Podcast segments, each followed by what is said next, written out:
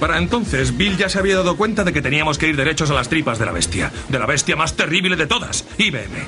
IBM. Y en aquel momento ellos eran como Atila el Uno, Gengis Khan y Vlad el Empalador, todos en uno.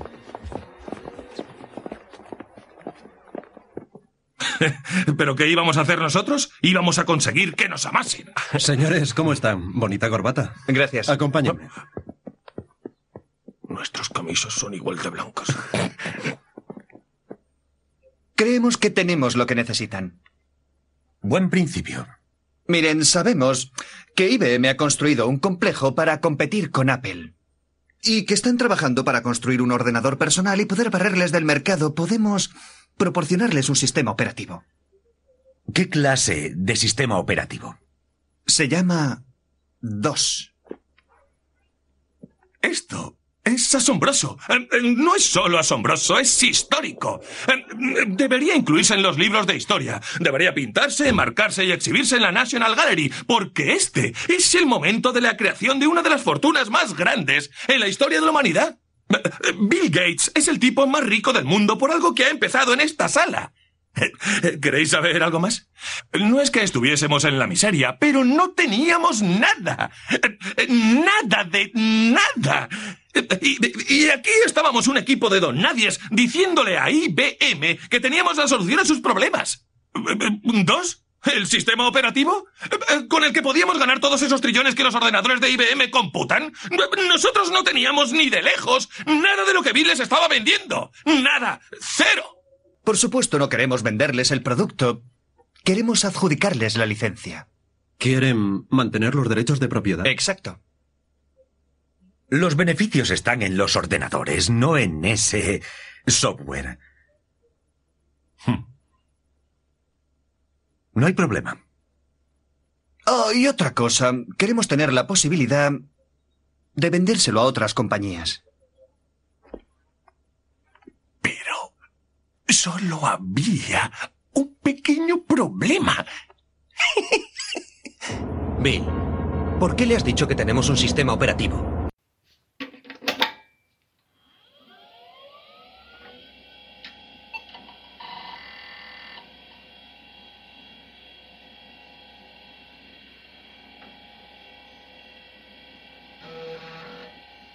Bienvenidos y bienvenidas al MS2 Club. Can you feel it? Can you feel it? Can you feel it?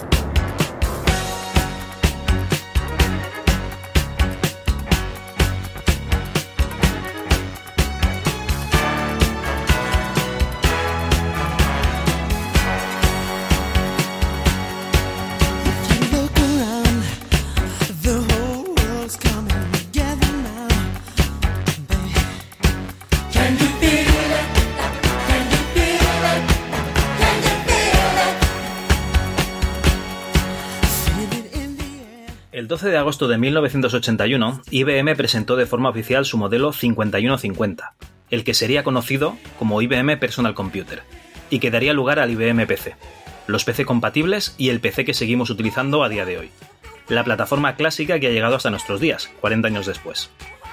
Hasta el momento IBM se dedicaba a la fabricación y comercialización de computadoras de tipo mainframe y algunas minicomputadoras o computadoras pseudo personales como el modelo 5100, equipos muy costosos y difíciles de manejar. Pero la introducción en el mercado de los ordenadores personales como la Altair 8800 o el IMSAI 8080 en 1975, el TRS-80 de Tandy y el Apple II en 1977, o los Atari 400 y 800 en 1979, fueron un toque de atención para IBM de hacia dónde se encaminaba el mundo de la informática. El proyecto para fabricar el IBM PC se llamó Proyecto Ajedrez, Project Chess, y se situó en Boca Ratón, Florida. Allí un equipo de 12 personas se encargaron de crear las especificaciones del ordenador personal que acabaría siendo el estándar mundial. En lugar de crear todos los componentes en IBM, montarían un ordenador utilizando componentes que se pudiesen adquirir en el mercado. De esta forma utilizarían un procesador de 16 bits de Intel, el 8088, con un bus de datos de 8 bits para ser compatibles con hardware de 8 bits ya reinante en el mercado, una memoria máxima de 1 megabyte, enorme para la época, pero que se quedaría corta, Basic de Microsoft en forma de ROM autorrancable, disqueteras de 5 y cuarto, 5 puertos ISA, Industry Standard Architecture, disponibles para hardware adicional como tarjetas gráficas, expansiones de memoria, controladores de periféricos o discos de almacenamiento, etc. Así pues, dejaban la arquitectura del IBM PC abierta a los fabricantes de hardware para que creasen todo tipo de expansiones y periféricos, guardando solamente como protección la BIOS, patentada por IBM que controlaría las llamadas al sistema. Como pronto se vería, la BIOS fue una protección insuficiente y en años sucesivos IBM fue un jugador más dentro del mercado de PCs. Y gracias al PC pudimos disfrutar de MS2 y de DR2 y de los juegos y aplicaciones de los que hablamos en este podcast, el MS2 Club, el primer podcast de informática clásica. Yo soy Javier Sancho, pero no voy a estar solo yo dando la turra en este podcast porque aquí a mi vera tengo a mi amigo y colega don Antonio Lozano, alias Logarán. Muy buenas, Antonio. Hola Javi, ¿qué tal? Buenas noches. Me, tiene, me tienes encantadísimo. ¿eh? Estoy aquí con la libreta tomando notas. Menuda lección de historia que, que nos, estás dando, tío. Esto nada, los concursantes del MS2 Club ya se lo saben porque son preguntas básicas que les hacemos. Hombre, que menos, ¿no? Si no se lo saben, deberían saberlo, si es que han atendido a, bueno, pues a todos los artículos que tú has ido, has ido publicando en MS2 Club, ¿no? En nuestra web. Porque, vamos, todo esto es historia conocida para nuestros oyentes. O debiera serla, ¿eh? Aunque has hecho un resumen cojonudo, ¿eh? Bueno, y si no se lo saben, yo creo que con esta introducción ya vale, ¿no? Porque nos has hecho un resumen cojonudo.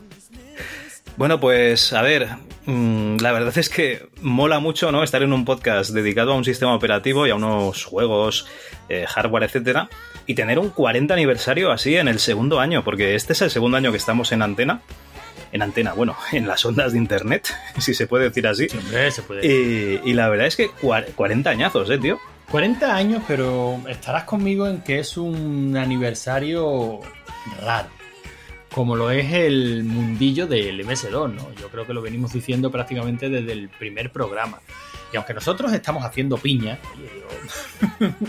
creo que estamos aportando nuestro granito de arena a que se hable de MS2 como, como un sistema o del PC como un sistema eh, el sistema en el que acaban todos los demás sistemas o en el que acaban todos los usuarios más pronto o más tarde, es un aniversario mm, dentro de los friki y de los nerds que son eh, este tipo de aniversarios, ¿no? Cuando el lanzamiento del Spectrum, el, lanzamiento de la NES, de la Game Boy, de, yo qué sé, de la Mega Drive, por decir algo de Sega también, que si no me pegan. Eh, el lanzamiento del PC, ¿tú has visto alguna vez alguien mencionarlo, alguien celebrarlo, alguien que no esté muy, muy, muy metido en este mundillo? Bueno, pero es que, eh, ¿cómo te lo diría? Toda esa gente que celebra aniversarios de ese estilo es porque, porque sus sistemas han muerto. Y nosotros, como estamos en el sistema que todavía perdura, aunque hayamos pasado de MS2 a Windows o a Linux, etc., eh, el PC sigue siendo un PC mucho más hipervitaminado, o sea, es como, yo qué sé, como un Transformer ya lo que tenemos a día de hoy comparado con, lo que teníamos antes. pero eso ni se, ni se menciona, ¿no? O sea, que la tecnología avanza, pues evidentemente, claro que avanza, pero la, la filosofía, ¿no? O sea, que sea una plataforma abierta en la que cualquier fabricante, que sea un estándar y en el que casi cualquier fabricante pues pueda fabricar su piececita para montar el puzzle esa filosofía con la que nació sigue ahí, ¿no? Fíjate qué curioso que era una, filosofía, una filosofía que tenía también eh, Wozniak, ¿no? Cuando montó su, sí, correcto. Apple II. De hecho, fue lo que le, lo que le impuso, ¿no? A, Steve Jobs, ¿no? Que él lo que quería era algo ese espíritu hacker. que, efectivamente, ese espíritu hacker. Lo que pasa es que creo que no fue más allá ¿no? de, del, Apple II, del Apple II. No estoy tampoco muy puesto en la historia de, Apple. Yo creo que a la, medida que creció Apple, Wozniak, pobre, cada vez estaba en su rincón haciendo sus cosas. menos, sí. Y sin embargo, fíjate, la filosofía que impuso IBM ¿no? con su PC, aquí sigue, ¿no? Y, creo que desde luego... imponer, imponer tampoco te creas. Eh, o sea, ellos hicieron el Busisa que lo hicieron de, 8 bits y luego de 16, ¿no? Para aprovechar pues, los fabricantes de hardware, ¿no? Que, estaban acostumbrados a hacer software de 8 bits. Y lo hizo porque estaba el bus S100, que era el, de, el del IMSI y, el del Alter, si no me equivoco. Y, y, básicamente el espíritu era el mismo. O sea, tú te haces tu placa de expansión de memoria o controlador de disquete o lo que tú quieras y lo pones ahí, lo pinchas en el ordenador y, y a funcionar. Entonces, a ver, que tampoco inventaron la rueda, ¿eh? O sea, ya, ya lo habían hecho. No, no, por supuesto. En esto siempre que hablamos de este, de este tipo de asuntos, al final dice, bueno, inventor. Si es que no hay uno, ¿no? O sea, al final son pequeñas piececitas que se van poniendo y se van apilando una encima de otra. Pero bueno, a mí tú sabes que al final siempre acabo divagando y me llama mucho la atención ver como 40 años después seguimos teniendo esas dos filosofías tan opuestas, ¿no? O sea, la de, venga, una máquina para la que cualquiera pueda fabricar lo que quiera y si se atiene al estándar va a funcionar. Así que le abrimos los brazos a todos los fabricantes y una filosofía tan cerrada como puede ser Apple a fecha de hoy, aunque ya no tanto como lo fue en unos años, y que sin embargo partieron casi de, de lo mismo, ¿no? Pues sí, la, la, verdad es que sí. Igualmente, eh, todo esto al hilo que comentabas de que, de que la gente pues no hace piña alrededor del PC y tal. Oye, han anunciado la Amiga 500 Mini para el 2022. De hecho, estamos grabando esto y acaba de, de salir el anuncio. Uh -huh. Y tú espérate que salga el, el, PC Mini, ¿eh? Oye, con su dos box ahí, porque total, todos los cacharros estas llevan una especie de Raspberry Pi dentro. O sea que ya, ya sabemos que se puede hacer. Tú espérate que salga, hombre. Eh, me voy a permitir apostar, vamos, y fuerte. Eso no va a salir nunca, Javi. Eh, porque IBM está a otras cosas y no lo necesita, pero no, si necesitase eh, pasta como, como yo que sé, como Sega, por ejemplo, no, porque, ya te digo que sale. Porque sigo pensando que no hay un, Espíritu. Claro. o sea, hay un espíritu, pero es algo bastante más, más difuso, ¿no? Es un, un algo que todos compartimos, una sensación, un, pero realmente ¿en, ¿en, qué la personificas? Eh, si es un cacharro que prácticamente nació con espíritu de Frankenstein.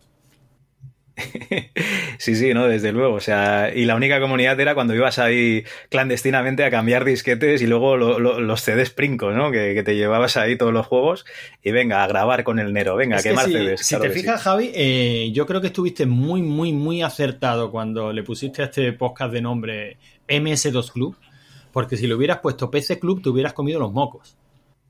Pero por lo menos bueno, el, no MS, el, MS2 eh, a nivel de marketing, bueno, por lo menos si es algo que identificamos con unos años concretos, con, un, con unos juegos concretos y de la misma manera que decimos me encantan los 80 y el que dice eso, eh, mucho de lo, que tiene, de lo que viene a su mente cuando dice me encantan los 80 son los 90. Son los 90. Pues ese MS2 casi te diría que son los 80 de la informática clásica, ¿no?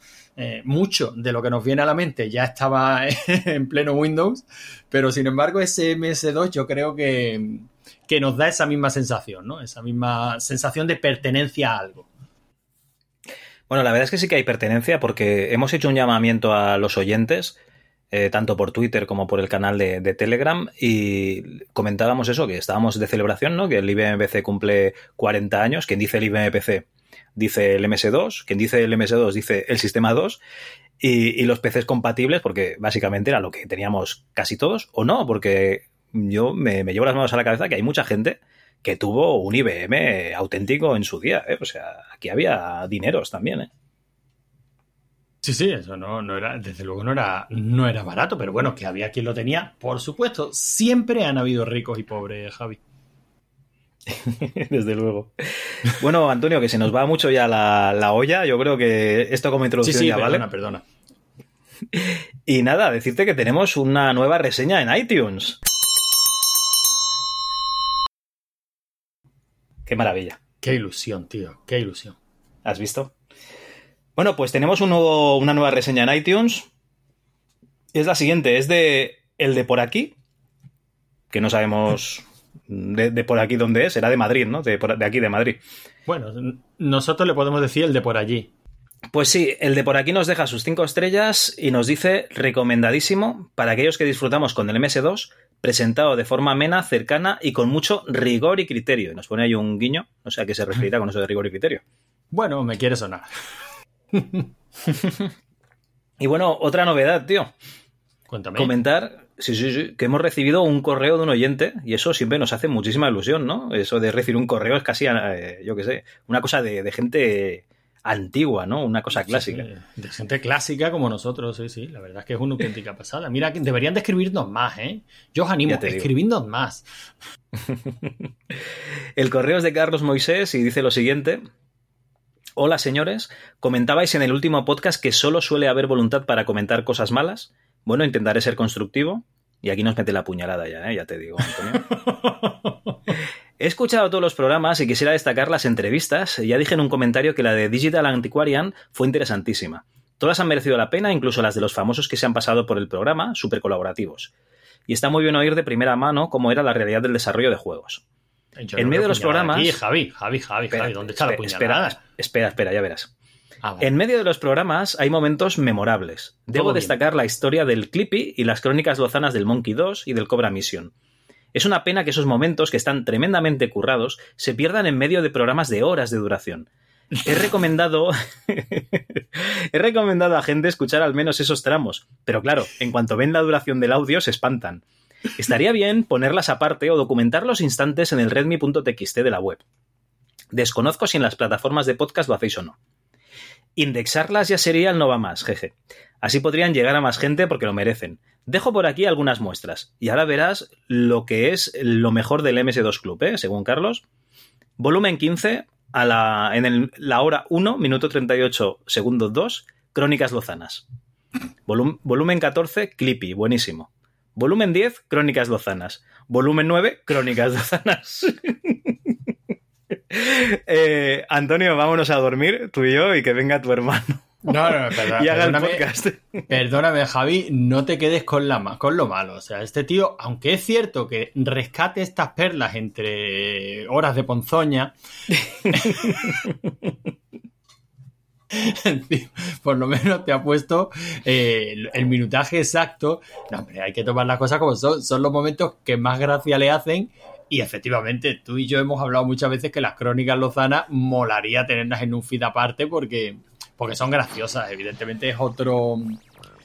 Es otro Hay que, hacer un podcast, hay que hacer un podcast aparte solo de, de crónicas lozanas, eh, sean de MS2 o de no. O sea, de lo, yo que, lo que, que sea, claro. Más que haría le un llamamiento. Sí, sí, sí. Yo haría un llamamiento a los oyentes a, a que comenten. Oye, yo quiero mi podcast semanal o, o- o cada dos semanas o cada tres o cada cuando le dé la gana a mano, básicamente, de, de crónicas lozanas porque me da la vida. Y, y seguro que si hay bastantes comentarios, al final Manu lo hace. se anima. O sea, las crónicas lozanas es cierto que son muy graciosas. Pero, y evidentemente, pues a lo mejor destaca el humor, si eso es lo que vas buscando en medio de programas que como el MS2 Club es los que cabe todo. Hay momentos más cachondos, pero también hay momentos más sesudos o momentos más serios, o en fin. A este tío lo que le va es el cachondeo, está claro, Crónicas Lozana y, Cri- y Clippy. Pues genial, que, que se, que se oiga algún dogma, que ahí nos reímos también bastante, aunque no tenga absolutamente nada que ver. Lo verás en los, en los feeds de la Chus Presenta. Y oye, que anime a Manu a, a escribir crónicas lozanas de cualquier tema, del que sea. Yo, yo, yo soy el primero que me descojono con ella, o sea que... Ya te digo. bueno, y otro detalle, no faltan los datos de contacto en la web. Lo que me ha costado dar con la dirección de mail, robarla del RSS, como para buscarla entre las horas de programas. Saludos. Nada, lo decían coña, ¿eh, Carlos? Lo de que nos pegas la, la puñalada. Bueno, te hemos hecho caso, hemos puesto más accesibles los medios de contacto, o sea, hemos puesto el mail publicado en la web. De- desde el momento en que lo hemos publicado hemos recibido un 200% más de spam, ¿vale? Que lo sepas. O sea, a partir de, de ese momento eh, nos han estado enviando mails basura, básicamente. Y además también te hemos hecho caso, a partir del podcast anterior, está disponible en la página web, solo página web, ¿eh? un acceso directo a cada sección del podcast, pues eso, para facilitar el acceso a esa gente que solo quiere escuchar alguna sección, por el motivo que sea, pues no le parece adecuado escucharlo todo y solo quiere un trocito. Pues bueno, ya nos llevamos aparte las entrevistas, Antonio, ¿te acuerdas que las metíamos en el Sí, programa y ya las separamos? Sí, sí, claro, ya, o sea, ya eso de seccionar programas y dividir secciones y tal, pues, pues yo qué sé, Javi, muchas veces tengo la sensación de que es algo que llevamos haciendo toda la vida, ¿eh? ¿Sabes lo que pasa? Hay gente que le gustan las secciones, hay gente que le gusta el programa entero y, y entonces te vas a encontrar con ese problema siempre. Eh, ya en otro podcast que hacíamos, dividíamos el programa en secciones y luego poníamos el programa entero y, y tampoco parecía gustarle a, a todo el mundo. Entonces yo, si te digo la verdad, yo creo que vamos a seguir como hasta ahora, indicando las secciones, eso sí. y, y ya está. Tú, que, Ya oye, está, que para lo que cobramos, que ya vale tú. Ya vale, y aparte que el propio, la propia manera de funcionar de las chus en general, pues hace que si una sección tiene tirón y la gente la reclama y tal, pues lo tenemos facilísimo publicar un micro podcast solo y exclusivamente con esa sección, con la periodicidad que el tío que se haga cargo de, de ella, pues esté dispuesto a darle, claro, que al fin y al cabo esto es un hobby y, y- nunca hay obligación para ello, ¿no? También lo mismo que decimos siempre, si queréis una sección concreta, si os apetece, coño, hacedla. Es tan fácil como eso. ¿no? Hacedla, grabadla, montárosla y nosotros os ponemos, os abrimos las puertas para publicarla, no, no hay problema. Bueno, antes de empezar el programa, agradecer a los que nos echáis una mano con los gastos del server y pues eso, que nos hacéis ver el, que el contenido del programa pues os resulta interesante. Telemendicidad. Telemendicidad es el futuro. Y el futuro del programa es que comencemos. Venga, pues oye, tú mandas, que eres el jefe.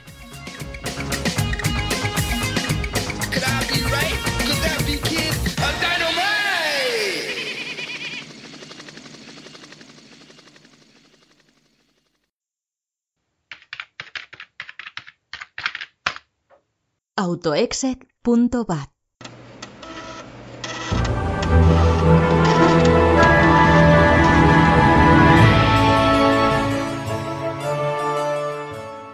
En el disquete de este mes tenemos el 40 aniversario del PC con vuestros audio comentarios y anécdotas de abuelos cebolleta, incluida las crónicas lozanas de Maese Threepwood que nos explicará una historia de cómo descubrió el ordenador, un pequeño corte para publicidad, la segunda edición del concurso de MS2, tendremos la sección 3 más allá del 2 en la que hablaremos de juegos no compatibles con 2 a los que le hemos estado dando este verano, y por último, la sección redmi.txt con vuestros comentarios en la página de iVoox y en nuestra web ms2.club. Adelante programa.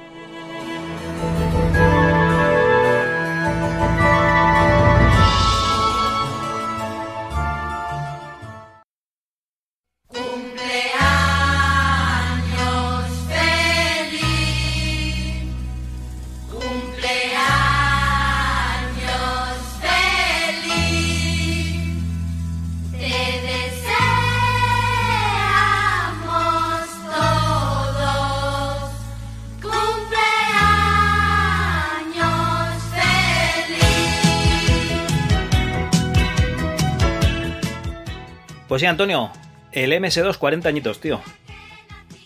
Se me han hecho corto, Javi. Joder, tío, yo tenía 3 años cuando nació el invento, fíjate. Tú tenías, Yo- tú habías hecho la mili, ¿no? Casi, yo iba a cumplir los seis. Bueno, pues oye, la verdad es que me ha parecido maravilloso que hiciésemos el llamamiento a, pues, a esta buena gente de- del canal de Telegram y, y nos han enviado sus audio comentarios y todo, que, cosa que nos facilita hacer el programa casi sin trabajar, tío. que sí, eso Es siempre es lo mejor. Es que eso es lo mejor, Javi. Eso es- tú, tú vienes, pinchas los audios que se haya currado la gente. Eh, ha- haces tu comentario. Me estás, me estás poniendo bastante nervioso. ¿En serio te estás echando un cubata? No, hombre, no, el cubata este es eh, que no trabajamos, que nos estamos tomando un cubata y ya está. Ah, vale, vale, pero no te lo estás echando de verdad, ¿no? Porque somos gente seria y esto lo grabamos atendiendo a. No, no, yo me he tomado un cafelito con leche. Un cafelito Ay, perfecto. descafeinado con leche. Genial, en ese caso sí, pues entonces nos han hecho el trabajo, ¿no? Sí, sí, eso es lo, lo mejor de todo. Pues Aunque, venga, va, vamos a empezar un poquito por el principio. Eh, yo tenía, cuando era crío, pues que hacer la comunión. No sé si en Málaga esto va así, pero hace, No, hace treinta no, y pico de años en Málaga, no lo sé, que- pero aquí. Aquí lo que hacemos es que sacrificamos a, una, a un cordero joven a Baal. Muy bien. Oye, pues eso siempre está bien. Pues nosotros Hombre, hacemos la comunión y mi hermano, que me lleva bastantes años, tuvo a bien eh, regalarme un Commodore 64, tío. Bueno, Y- ¿se lo has perdonado? Sí, sí, hombre, por supuesto. Luego, gracias a él también eh, entró en casa un ordenador, o sea que todo bien. y, y, y nada, eh, hoy iba por el pueblo, por Calaceite, con, con una camiseta de Commodore 64 y todo orgulloso, tío. Bueno, oye, cada cual con sus taras. Javi, yo, tú sabes que ahí no, no me he metido nunca con tus extrañas aficiones. Vale, vale. Entonces, simplemente comentar eso, que el ordenador tiene más años que, que un Commodore 64 o que un Spectrum, ¿no? Pero aquí en España esto era muy caro y yo, por ejemplo, empecé con ese Commodore 64 con su dataset, con la cinta de cassette, y hasta que no llegó el 286, pues eso del ordenador para mí era una cosa que, que, era todo igual. O sea, una Amiga, un, un Sinclair, un- cualquier cosa para mí me parecía un ordenador. Sinclair entiendo los que, los que vendían. ¿Tú te acuerdas, no? Aquellos ordenadores que eran con un teclado, el PC100 y todos aquellos.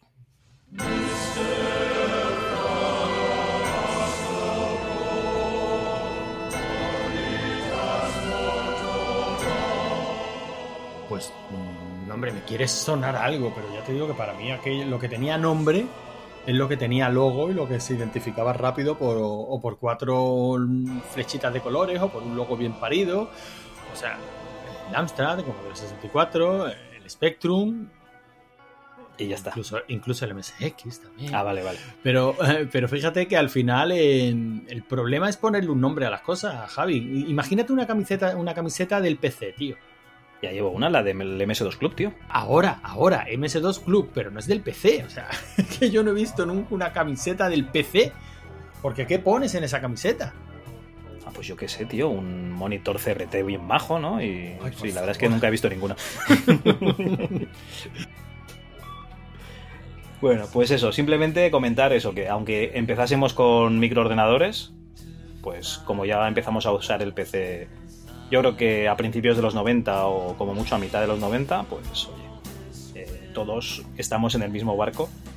Y si te parece, empezaremos con, con un comentario del compañero Briefer, que vamos a hacer un sistema nuevo, que es que yo lo voy a pinchar así en, en vivo y a ver que a ver si sale bien. Venga.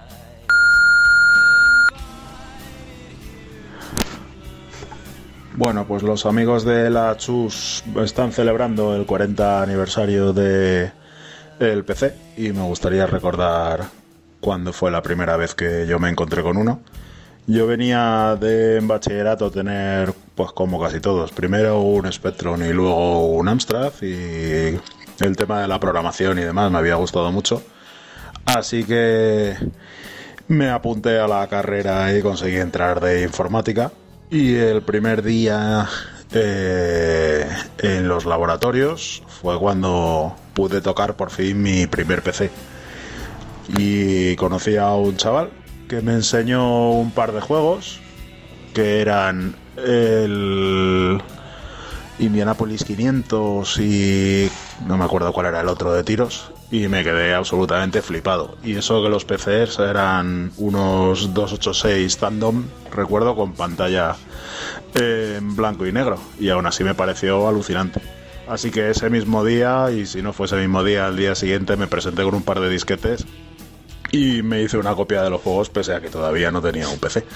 Eso debió de ser en junio y para Navidades me apunté también en el corte inglés a trabajar durante las rebajas un mes con 18 añitos, eso se lo cuentas a un chaval de ahora y flipa, para poder ahorrar y comprarme mi primer PC que fue un flamante 386 SX a 16 MHz con 4 megas de memoria y 40 megas de disco duro, que para la época era un cañón. Y ahí fue cuando empecé a manejar ya los PCs y hasta hoy. Y esa es mi historia. No hay mucho más que contar. Oye, pues, pues muy bien, ¿no? La verdad es que empezaría con un 386 SX. Es una caña, ¿eh? Eso ya era una, una máquina seria, importante. La historia, fíjate, creo, me da la impresión de que hoy vamos a escuchar muchas historias muy parecidas. Sí, ¿verdad? Muy, muy parecidas. Saltar de los microordenadores, con los que nos manejábamos todos, a, pues a un PC, yo creo que era casi la evolución lógica. Salvo los pobrecitos que por el camino se perdieron con el Amiga y el Atari ST, que como ya eran 16 bits, pues parece que eso le, le retrasó un poquito más en su, en su llegada a las máquinas de verdad, ¿no? ¿No es eso lo que me decías antes de empezar a grabar, Javi? Claro, claro, sí, sí. Ponme ahí en el compromiso, me cago en la mar. Aquí los de la amiga son hermanos, aunque, aunque les costase un poquito más llegar al PC. ¿Tú crees que esa, que esa disyuntiva existía, Javi? Mm, O sea, ¿qué, na- tú pasas- disyuntiva? tú- o sea, tú partías de un micro. Yo, por lo menos en su día, me lo planteé así. ¿eh? Yo partía de un micro. de un microordenador, ¿no? Yo tuve un Spectrum y en un momento dado había que plantearse pues dar el salto a un ordenador de verdad, ¿no? O sea, con A ver, y apellido, yo que no me voy a meter. trabajar. Sí, sí, no me voy a meter en la, en la gente que tenía una edad en el año 1990. Pero los que éramos unos críos en el 90 no teníamos disyuntiva. Teníamos en casa lo que nos compraban nuestros padres y No, punto. sí, sí, sí, por supuesto, Javi, no, pero yo estoy hablando cuando tú ya te lo empiezas a plantear, o sea, por ejemplo, yo me planteaba, yo sí, yo claro que quería una amiga, pero sabía que no me iba a llegar nunca, o sea, sí, en, en mi casa llegó el Spectrum tardísimo y, y ya después de mucho llorar y ya porque se encontraba prácticamente en, en packs hiper baratos ya con un, con un buen puñado de juegos en, en cualquier tiendecita de barrio, ¿no? Por eso llegó el Spectrum a mi casa. Yo sabía que nunca iba a llegar el Amiga 500 y que por supuesto el Atari ST tampoco. Te hablo de, los de los ordenadores grandes que yo veía en las últimas páginas de la micromanía, ¿no? Y Sí. en los que ponía mi, los PC ni me lo planteaba. Porque los precios eran prohibitivos, aparte de que te volvían más cara, ¿no? Cuando empezabas a barajar configuraciones decía, bueno, que me compro lo más caro, claro, que es lo mejor, pero lo más caro estamos hablando de, de, de algo impensable, ¿no? Pero cuando ya me, al final del instituto, me planteaba, bueno, voy a empezar la carrera, voy a empezar... eh, hay un momento en el que dice, bueno, merece la pena saltar a los 16 bits. Eh, es lo- esos 16 bits los veíamos como un salto intermedio hasta llegar al PC o era realmente una alternativa. O sea, habría, habría quien se Mm. planteaba decir, bueno, pues me voy a comprar un ordenador grande, que me compro? ¿Una Amiga 500 o un PC? Te voy a ser franco, yo tenía un 286, eh, no sé si llegó en el 90, en el 91 o el 92. La verdad es que no, no guardo la factura y no, no, me, no me acuerdo, sinceramente. Y tenía un compañero de clase que tenía su, su Amiga 600 con, con su monitora de Commodore, con su impresora y tal.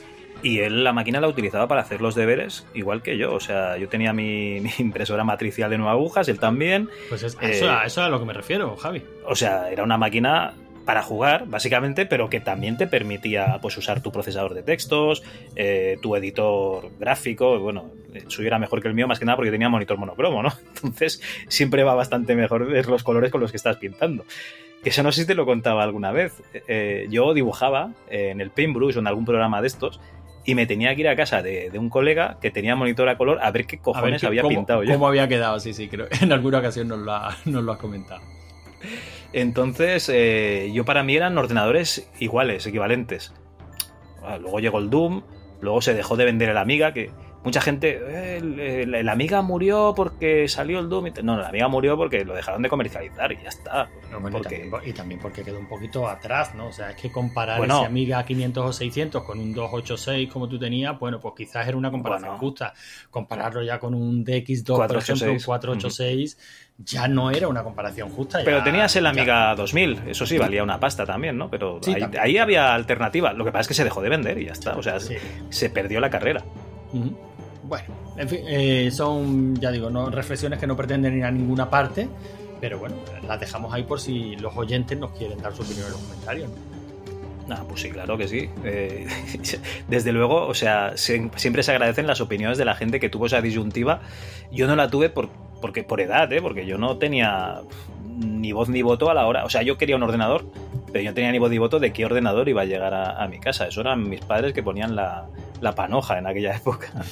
Así es.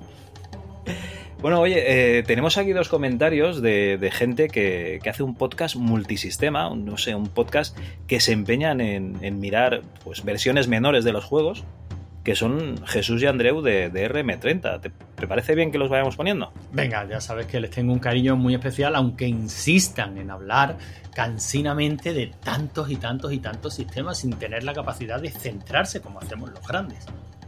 Bueno, pero ya sabes que hay gente que divaga, divaga y procrastina y luego al final del día no ha hecho nada, ¿no? Pues yo imagino que, que esta gente hace lo mismo. Empezamos por me ha- Jesús. Me ha dolido como una puñalada. Hola chicos, soy Jesús de Retromanía 30 y nada, quería celebrar, conmemorar con todos vosotros este 40 aniversario de- del IBM PC Pero bueno, antes de, antes de nada, antes de contar mis batallitas con este sistema, cómo empecé yo con él, agradecer a Cali Logarán la, la oportunidad de, de dejarnos enviar estos, estos audios, ¿no? Contando nuestras, nuestras películas, ¿no? Pero bueno, decir que yo la primera etapa de, de- del PC, la de MS2 concretamente, pues yo me la salté. ¿eh? No sé si esto está bien decirlo en un podcast que se llama MS2 Club. Pero bueno, Carl Logarán, esto lo editáis luego y ya veréis, ya veréis que queda de lujo, ¿vale? Y esto fue así porque, bueno, mis inicios fueron con, con MSX en, en 8 bits y el saltito a los 16 bits lo hice con, con mi adorado eh, Amiga 500, ¿eh? Pedazo de pedazo Meto la Sí, sí, pausa claro, justo lo eh. que estabas diciendo. Es que entiendo que, tiene- que van las cosas por ahí, claro. de máquina que disfruté un montón y que se alargó, se alargó en el tiempo y costó que entrase un, un PC en mi casa. No eran baratos, eh, como todos sabéis, no, no eran baratos. Y hasta el 95 yo no tuve un PC, ¿eh? concretamente con, con la llegada de, de Windows 95. O sea que esos primeros, esos inicios, dijéramos, de MS2 yo me los salté. Los estoy viviendo a, posteriori porque me, encanta, me encanta todo lo que ofrece eh, PC en su tanto lo nuevo como, como lo retro, ¿no? Y bueno, y hoy en día gracias a la emulación pues podemos disfrutar de, del presente, de- del pasado, ¿no? Y, y disfrutarlo a tope también, ¿no? Y bueno, simplemente eso, decir que, que tardé un poquito en llegar a la plataforma, entre comillas, pero aquí sigo, ¿eh? Yo soy pecero y en mi casa siempre ha habido un, un PC desde esa fecha y consolas ha entrado alguna, ha salido y tal, pero el PC siempre ha estado presente, ¿eh? un cacharro que te permite hacer 50.000 cosas, ¿no? Luego, no sé, hasta donde llegues con tu imaginación puedes, puedes hacerlo en, en estos trastos y no solo jugar, que me encanta, por supuesto, ¿no? Pero bueno, esto te permite hacer mm, 50.000 cosas, ¿no? Y, y me ha encantado y, y ahí sigo, ahí sigo. Y, y nada, eh, pues eso, decir que, que es un lujazo ¿eh? poder, poder compartir con vos, todos vosotros estas, esta pequeña experiencia de, de inicio de, de estos cacharros. Y felicitaros, felicitaros por el pedazo de podcast que, que hacéis, que aunque toquéis un único sistema, oye, no está tan mal. ¿eh? Imagínate si hicieseis unos cuantos sistemas, entonces ya os forrabais y acababais en Andorra. O sea que ya está bien que toquéis solo un sistema, que lo hacéis de lujo y encantado de, en este caso, de seguiros como, como oyente eh, mes a mes. Más o menos, ¿eh? vais publicando. ¿eh? Yo creo que de momento vais cumpliendo y que siga así durante muchos años. Y nada, oye, larga vida al PC. Hablamos, un saludo. Bueno, yo creo que, que lo ha expresado muy bien, ¿no? Muy o sea, él tenía otro sistema y en el momento en que entró un PC, pues ha seguido utilizando el PC. Y, yo creo que a, día de mañana saldrá otra cosa mm, parecida a un PC, yo que sé, un Chromebook o lo que sea, más ligero, y lo seguiremos utilizando, aunque no sigamos usando PCs, pero la filosofía es la misma. Es que yo creo que al fin y al cabo es, ha, ha mencionado Jesús la clave, ¿no? Que es la versatilidad. O sea, es una máquina en la que puedes hacer tantísimas cosas que, que bueno, que al final, pues, casi para cualquier cosa que quieras hacer, pues ahí lo tienes, ¿no? Y no solo jugar. Y entonces yo creo que esa es la clave. Pero bueno, me ha confirmado casi la duda también que yo, que yo tenía, ¿no? Está claro que si tenías una máquina de 8 bits y llegabas a una cierta edad, eh, si ya te metías en el año 93, 94, está claro que el salto lógico era al PC, no había alternativa. Bueno, Mm, pero claro, hay si gente en tu casa que lo que a había lo era mejor- una amiga, pues a lo mejor tardabas más en dar ese salto. Hay gente que a lo mejor se pasó a, a un Apple, ¿no? Quizá más adelante. O a un ordenador con Linux, ¿no? También puede ser. Que tenemos algún oyente y algún participante del grupo de Telegram Bueno, que pero probó si el era un PC. ordenador con Linux, no dejaba de ser un PC. O sea, tú Un te PC, comprabas un claro. PC, aunque luego te partieran los cuernos para conseguir que ahí andara un Linux, ¿no? Que en aquellos años no era precisamente fácil. Aunque estuvieses tres días para configurar el Donkey, ¿no? Sí, sí, está Sí, claro. sí, sí, sí. Bueno, hemos oído a Jesús, vamos a oír a Andreu también. Hola Javi, hola Antonio, aquí Andreu de Retromanía 30 para dejar mi pequeño mensaje de celebración del 40 aniversario del IBM PC para ese especial que estáis realizando en MS2 Club. Un mensaje que os envío de manera totalmente voluntaria, nada tiene que ver, por supuesto, esas amenazas que habéis lanzado en el chat de hombre, Telegram. Pero bueno, básicamente quería deciros que esa fecha del primer PC, esa fecha del primer juego que cargué en mi PC, no me ha quedado tan marcada como la primera vez que llegó el Amstrad.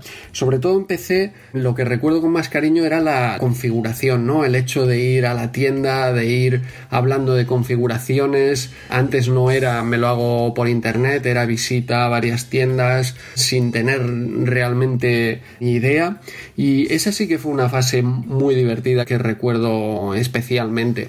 Pero luego al llegar a casa, pues tampoco recuerdo qué juego puse. De hecho, lo que recuerdo con más cariño era lo que era más novedad para mí, que el, el, PC tenía una Sound Blaster, que eso también en el momento pues era bastante novedoso, y lo que recuerdo era el Joder. software de la misma Sound Canela Blaster, ese loro parlanchín que repetía todo lo que le escribías, y pasarme rato con esa chorrada, quizá antes incluso de, de cargar los juegos. Así que no sé, esa es mi experiencia un poco con, con, el primer PC que llegó a mi casa, un PC con un 386 y supongo un MS2 eh, 5.0. Pues nada, chicos, una recomendación también para revivir la época del PC, que además seguro que la conoceréis de sobra, tanto vosotros como vuestros oyentes, pero no quiero dejar pasar la oportunidad de recomendarla desde aquí, como homenaje a este 40 aniversario del IBM PC. Pues esa serie de Halt and Catch Fire, donde nos recuerdan pues la salida de los clónicos, un poco la historia de Compaq, mezclan Apple, Steve Jobs, diferentes personajes de la época y los juntan en personajes ficticios, en hechos ficticios, pero que siguen cosas reales, ¿no? Como el desarrollo de los primeros portátiles, de los clónicos, desarrollo de Internet y creo que puede ser muy interesante para ese 40 aniversario que celebra ahora IBM PC y que estáis celebrando con este especial de MS2 Club. Y si os llega el mensaje de algún amiguero, no os dejéis engañar, ¿eh? El 68000 de Motorola no era un PC compatible, ni salió antes que el IBM PC, ni es mucho mejor, ni todas esas historias que os explicará tanto de la Amiga 500 como de ese ser superior del MSX que según él pues supera al PC, supera al Pentium y supera a todo lo que se ha hecho hasta la época. Ni caso. Y ahora sí, un saludo y hasta luego.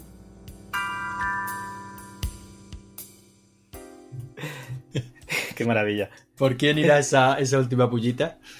Qué maravilla. Aquí las puñaladas que se dan entre ellos mismos de, del mismo podcast también, ¿eh? O sea, muy bien, muy sí, bien. Sí, esto, esto creo que ya casi es un clásico, ¿eh? ¿Tú date ha cuenta? una cosa muy, muy, muy, muy interesante. ¿eh? Sigue, di, di tú y ahora te comento yo. Vale, tú date cuenta los MSXeros, ya nos lo dice Federcon en, cuando hablamos con él, que oye, que yo pongo aquí los juegos de rol y me vienen los, los del MSX y me envían pues capturas y tal. ¿Qué, pero Hasta mira qué maravilla de este juego, VHS cual. para que lo vieran. Cintas ¿no? de vídeo grabadas ahí con el gameplay, ¿no? Para que vean lo bueno que es el MSX. Y esta tarde, mientras hacía la cena, eh, estaba escuchando Jugad Malditos Jugad, un podcast que, que, está muy bien, os lo recomiendo desde aquí, de los compañeros eh, Rafa y, y Tony, Maldito Tony. Y la verdad es que eh, ha dicho un juego Rafa, que lo estaba comentando, no recuerdo el nombre, porque yo haciendo la cena y escuchando al final no recuerdo nada. Y dice, y dice el MSXero, que es Tony, dice, oye, pues esto es como el Maze of Gallios de MSX, y es que no dejan pasar la oportunidad para ir a su terreno y decir, mira qué cosas más magníficas tenemos en nuestro sistema. Eh, pues sí, la verdad es que ya lo, creo que lo hemos comentado alguna que otra vez. Eh, al fin y al cabo, los MSXeros son los veganos del mundo del software. no pierden cuerda para decir yo soy de MSX. Oye, y me parece muy bien, hay que estar orgulloso de, de tus orígenes. Pero, pero lo que comentaba Andreu, fíjate, que recuerda, casi te podría describir exactamente el día que entró el Amstrad en, en su casa. Y estoy seguro que a Jesús le pasa lo mismo con el MSX y posteriormente con el Amiga. Pero mm, el recuerdo del PC es más la sensación de todo lo que envolvía el momento, la compra tal, que el hecho en sí del momento en el que llegó el PC a casa y se montó y el primer programa que pusiste. Es más la frustración de, de- de- de las cosas que tienes que montar en el PC, luego la configuración que tienes que hacer y tal. Siempre suele ser más la- el recuerdo de la frustración en el PC que otra cosa Que también. te otra digo. cosa, sí, sí. Y sin que, vamos a ver, sin que esto sirva y en ningún momento pretenda ser de mérito del hecho de ser peceros eh, orgullosos, ¿no?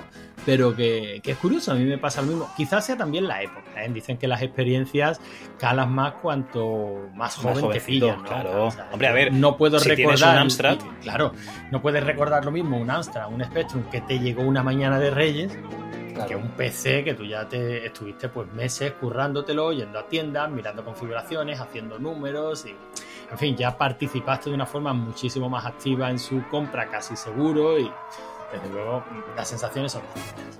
Pero también te voy a decir, te lo voy a bajar a otro. te voy a hacer una metáfora, ¿eh? Con un coche. O sea, yo recuerdo perfectamente el primer coche que, que tuve, eh, los fallos que. ¿Dónde me dejó tirado? O sea, ¿dónde me dejó tirado? Te, te lo puedo decir. Eh, yo qué sé, muchísimos recuerdos con esa primera ITV y tal, que no con el resto de coches. O sea, si te pones a pensar a veces que dices, oye, ¿y este coche cuando lo tuve? En cambio, el primero, pues siempre te queda El primero te acuerdas, clavado sí, a sí. fuego, claro. Es así, es así, me parece la analogía perfecta porque según me lo estabas contando, yo, coño, ¿qué razón tiene el tío Eche? Bueno, pues eh, nos quedan unos pocos comentarios. Vamos a seguir con el amigo Camilo. El mejor tiempo perdido. Hola chicos, ¿qué tal? Espero que, vaya muy bien. Saben ustedes tocar las fibras íntimas eh, del corazón nostálgico de alguien que ama las computadoras, porque realmente mi historia con la computadora, con mi primer ordenador fue la gloria.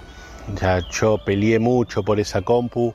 Eran años muy difíciles en Argentina, muy muy difíciles y la verdad que yo casi lo consideraba un elemento de lujo. Eh, veía amigos que tenían su computadora. Eh, de hecho, eh, yo hacía clases de computación sin computadora, lo cual me parecía un- una cosa alucinantemente difícil, porque no, después de que practicaba ahí, iba a casa y nada, y lo único que podía hacer era escribir en un papel. Y entonces, bueno, llega el año 90, primer año de la secundaria, y ahí fue la excusa ideal para decirle a mi padre, viejo, este, la necesito para estudiar, ¿eh? La necesito para estudiar, tengo que poner los mapas, tengo que poner ahí el Lotus 123, tengo que poner eh, el WordPerfect. Esa excusa es universal. eh, te necesito escribir, necesito hacer cálculos, así que me tenés que comprar la computadora. Y mi viejo, que no era ningún pelotudo, sabía que no le iba a usar para nada de eso. O sea, esas, calculo que es la excusa que usamos un gran porcentaje de los niños de esa época para tratar de tener nuestra primera PC. Hizo mucho esfuerzo, la verdad que se lo valoro siempre, yo siempre valoro mucho el esfuerzo que hizo para poder, mm, para poder este, eh, hacer llegar esa computadora a casa. Este, tengo una historia de vida muy particular, por lo cual este, fue un esfuerzo muy grande el que hizo y yo siempre se lo agradecí, de hecho se lo agradezco muy seguido. Y llegó la computadora, fuimos, nos fuimos un día a una cueva, una cueva de estas que abundan en Buenos Aires, generalmente en las galerías, ahí aparecen cuevas de estas donde puedes comprar tu computadora y entonces fuimos, compramos una Hércules monocromática, gracias a Dios no era ni fósforo naranja ni fósforo ni fósforo este verde, sino que era monocromática. Eh, con- es una T286 con su disco duro de 40 megas, el clásico, el, clásico, eh, un mega de RAM y, y dejemos de contar, ¿no? No tenía ninguna, ninguna cosa, pero bueno, venía con tantas cajas, venía, eran tantas cajas, porque una caja era el teclado, la otra caja era el mouse, la otra caja era para la era para la, torre y otra, y otra caja era para el monitor, o sea que te ibas cargado. Y eso que bueno, no, llegamos a comprarnos la, la Epson, la Epson de esa la, la que hacía ruido, pero casi, casi nos íbamos con la caja de la Epson también. Este, con la impresora ahí. Pero bueno, nos fuimos muy contentos a casa.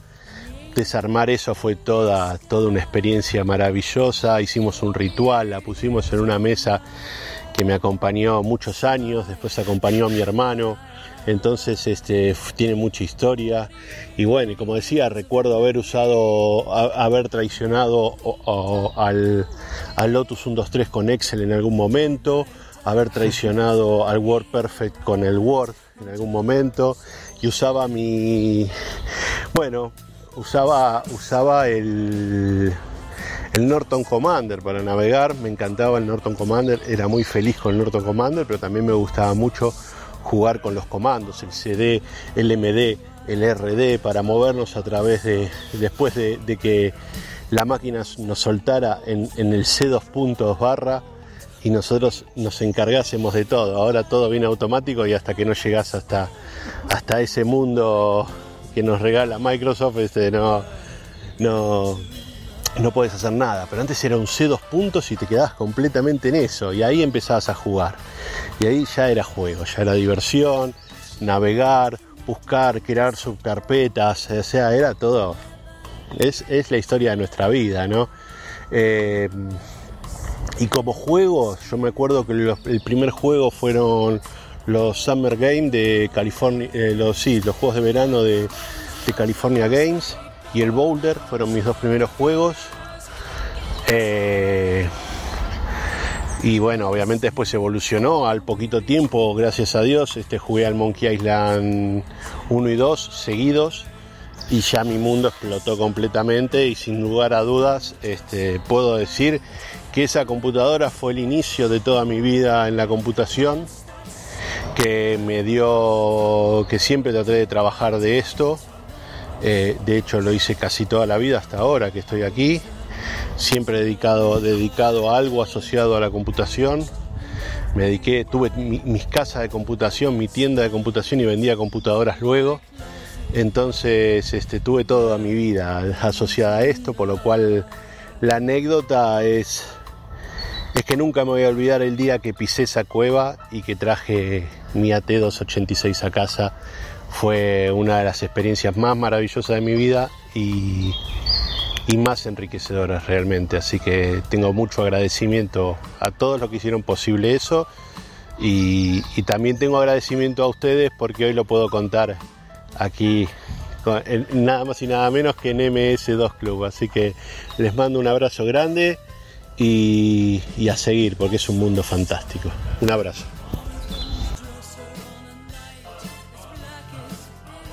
Pues otro abrazo para ti también, la verdad, eh, Camilo. Qué maravilla de, jardín que, tienes los pajaritos ahí cantando y qué maravilla de, de anécdota, ¿no? Es una, es una pasada. Pero fíjate que casi, casi eh, la duda que se me presentaba a mí al principio, Javi, está quedando resuelta, ¿no? Porque fíjate cómo Camilo nos ha contado las mismas sensaciones que yo asociaba a un Spectrum y un Amstrad. Él nos las está contando asociadas al PC. Y creo que la clave la has Porque dado fue- tú cuando nos has puesto la analogía con el coche, ¿no? Claro, el primero Porque fue el primero, exacto. Bueno, y a mí siempre me encanta cuando a Camilo o algún otro compañero de Argentina comenta cosas de allí, porque sí, nosotros hablamos siempre de, de la, la historia tal y como la vivimos aquí, pero claro, cada país la- ha vivido la historia de la computación de una manera diferente. Incluso allí en Argentina, por lo que tengo oído en algún podcast que, que escucho de, de videojuegos eh, que está hecho allí en, en- en Argentina, uno que se llama Modo Historia, por ejemplo, eh, pues hablan muchísimo de la piratería, o sea, que se ríen aquí de lo que, de lo que había antes de, de Herbe.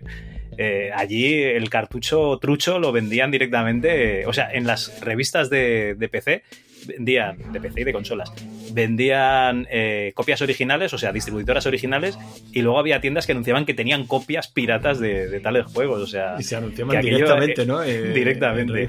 Era el Bronx. Sí, sí. Bueno, pues como aquí siempre que comentan, ¿no? Pues si en la tienda te copian los discos de, de Amiga o, o te venden las copias piratas de, de Amiga o de PC y tal, pues se ve que allí era que se anunciaban hasta en las revistas directamente. Pues me parece muy bien, coño, si vas a hacerlo. Hazlo bien. A ¿no? cara descubierta. Claro, claro que sí. Bueno, seguimos con el compañero Ezequiel. Hola MS2 Club y feliz cumpleaños IBM PC. PC compatible para los demás porque no teníamos para comprarnos un IBM PC. No todos, mi tío sí, que lo tuvo y lo utilizó con su base de datos de base, con los clientes, contactos, seguimiento de todo. y siguió imprimiendo en su impresora de agujas hasta 2003, 2004. O sea que la máquina rindió más que de sobra. Yo la toqué por eso. Eh, pero ese no fue mi primer contacto con un PC. El mío fue con mi Amstrad PC 1512 DD, porque tenía disco duro. Aunque jamás arrancó desde el disco duro. Siempre arrancaba desde su disquete rojo de MS2 de Investronica. Sí, aunque el PC no vino de allí. Eh, nada, fue el principio de todo. Para muchos. Y que siga. Porque MS2 no ha muerto para nada. Venga, muchas gracias y felicidades. Pues muchísimas gracias, Ezequiel. Pues, no vamos a decir que está más vivo que nunca, pero desde luego el PC no ha muerto para nada. Y MS2 sigue en el corazón, en la memoria y en los PCs de mucha gente.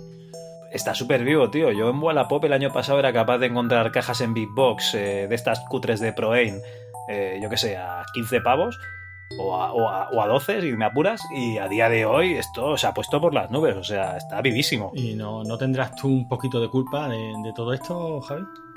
Yo no. Yo que me digas, yo qué sé, algún youtuber famoso y tal, pero yo, si aquí nos escuchan cuatro gatos, hombre. Estamos de acuerdo, pero ¿qué youtubers famosos conoces tú que, que orienten su, su producción ¿no? Eh, en base a MS2? Pues también es verdad. Oye, que si hay alguno, una vez más, nos los dejáis en los comentarios que estamos deseando verlos.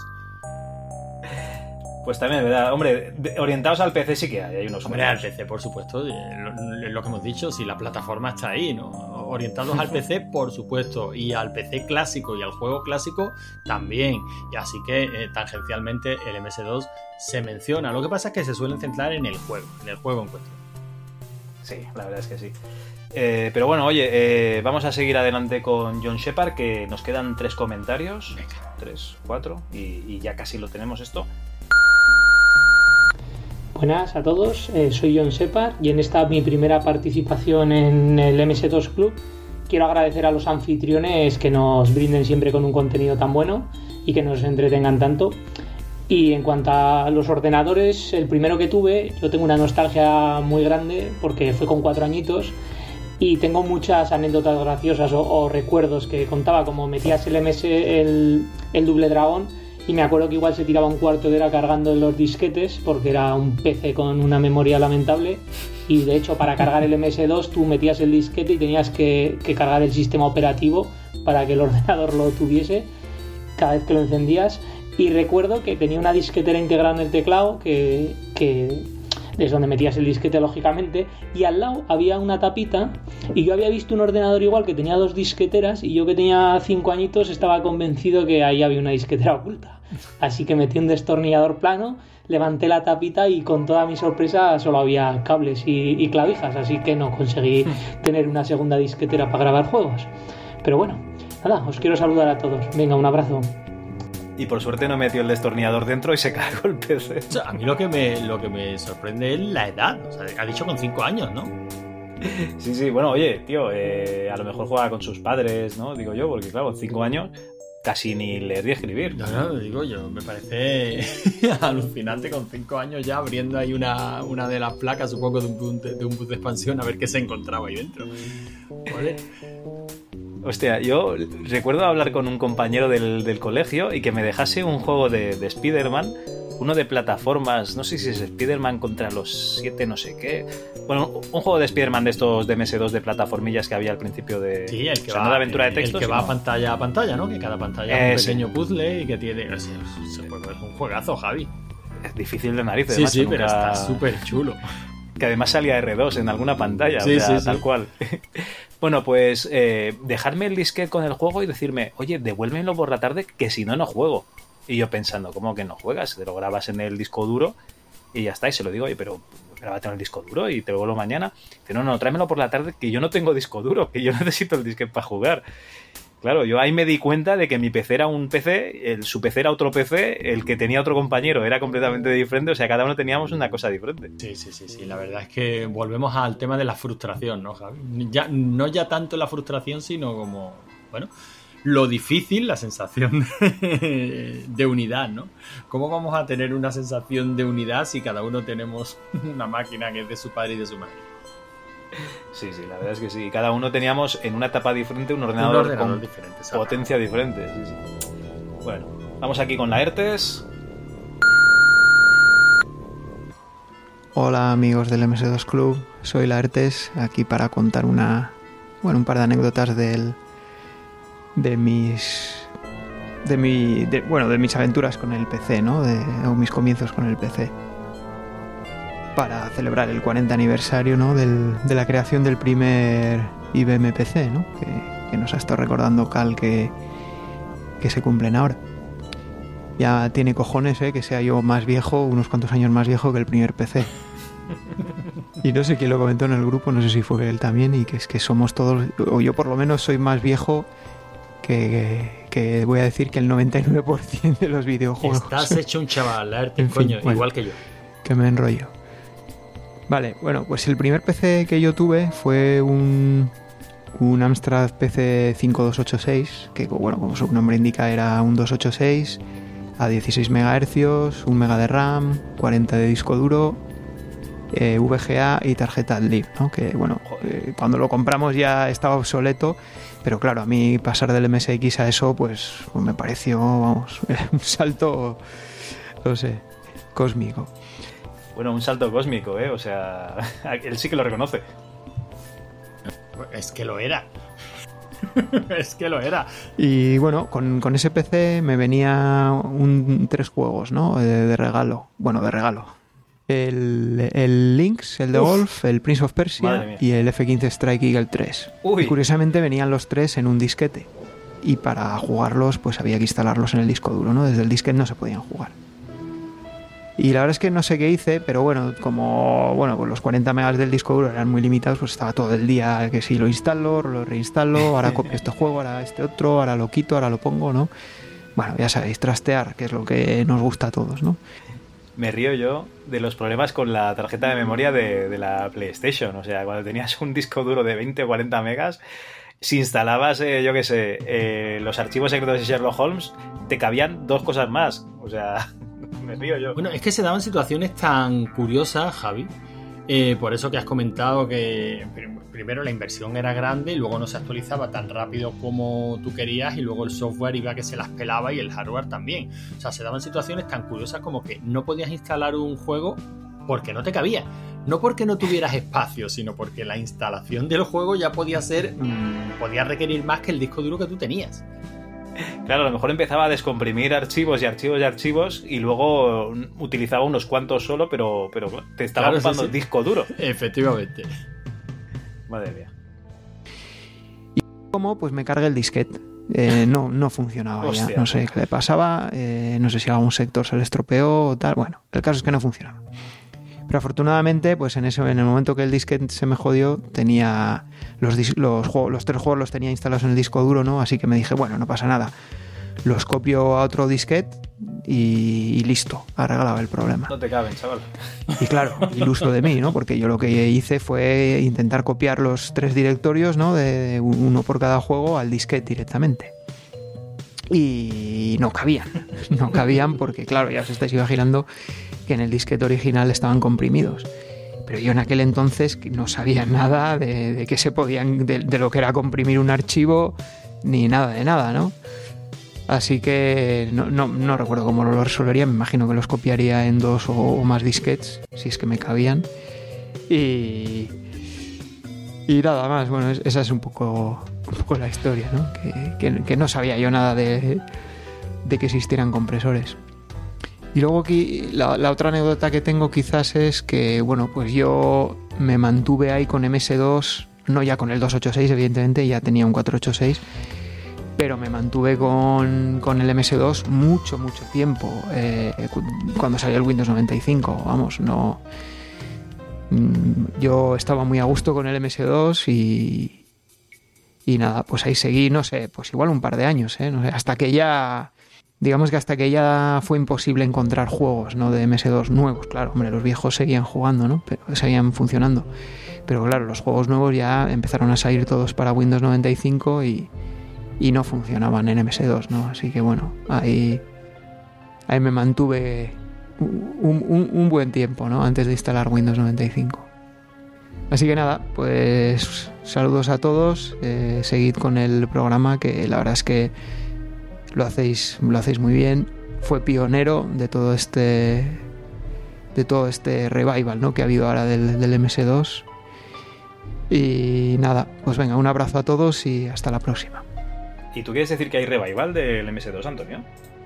Mm, Yo, sinceramente, de todas maneras, en este tipo de, de historia, Javi pesa mucho lo- los egos. Entonces, para mí sí hay un revival de, M- de MS2, pero es que hasta que yo no empezaba a participar en un podcast de MS2 Club, quizás mi foco no estaba puesto en MS2. En el MS2, ¿no? eh, lo, que, lo que se suele decir, ¿no? Eh, Cuando estás esperando un hijo, todo lo que ves por la calle son embarazadas, ¿no? Pues esto es lo mismo, ¿no? ¿Es que todo el mundo se ha quedado preñado de golpe? No. Pero, pero personalmente sí me da la impresión de que hay un cierto revival de MS2. A ver, que yo en Google Analytics y tal, ¿sabes? Estas páginas que tienes para, mm, para ver la repercusión de un, de un término de búsqueda y bueno, la línea es descendente de, de 20 años acá y yo no he visto ningún pico, ¿no? Y creo que los números son bastante más objetivos, pero yo voy a seguir pensando que hay un cierto Ah, vale, revival vale. de MS2 y soy más feliz así, ¿vale? Hostia, de lo que ha comentado la ERTES, yo recuerdo la primera vez que me encontré con un fichero que ocupaba más de un mega 440. Claro, eh, o sea, tú cuando cogías y instalabas un, un programa, programa o juego, en el disco duro, a lo mejor estaba comprimido en los disquetes y luego pues se juntaba en un, en un fichero pues que a lo mejor ocupaba pues 2 megas, por decir algo. Claro, ese juego, si no tenías alguna utilidad de compresión, que yo recuerdo que en el 286 ni sabía que existían las utilidades de compresión, eh, era inamovible. O sea, o, o te grababas los, los disquetes del instalable o, o no había manera de mover ese disquete porque no había programas de. No estaba la RJ ni, ni el zip ni, ni nada de esto. Bueno, no estaba. No estaba en mis manos, claro. Yo no sé de qué años son. Esto habría que investigarlo. Pues mira, si podemos echarle, echarle un ojito, pero la, la conclusión, Javi, es que no sabíamos nada. Ahora, ahora seguimos sin saber gran cosa, ¿no? Pero en ese entonces es que no teníamos ni idea de nada. De nada, tío. Ni internet, ni YouTube, Nada. ni, ni nada. Ni podcast, nada, nada. Bueno, seguimos con el compañero Roberto. Buenas achuseros. Pues el primer PC que me compré creo que era un 486 a 75 MHz con 8 megas de RAM y 750 megas de disco duro, o sea, un maquinón.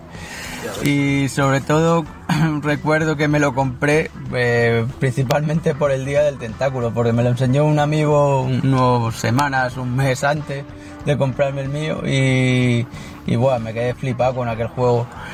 Luego, pues eso, que es recordar de aquella época, pues juegos como eso, el Doom, el Alone in the Dark, y vamos, comprar sobre todo todos los meses la PC y poner ahí el CD como si fuera aquello, yo que sé, una gran maravilla. Y bueno, el, ¿cómo se llamaba la película esta? La Bienvenido Mr. Marshall, que aquello, eso, vamos, era impensable, que se veían los píxeles como puños ahí.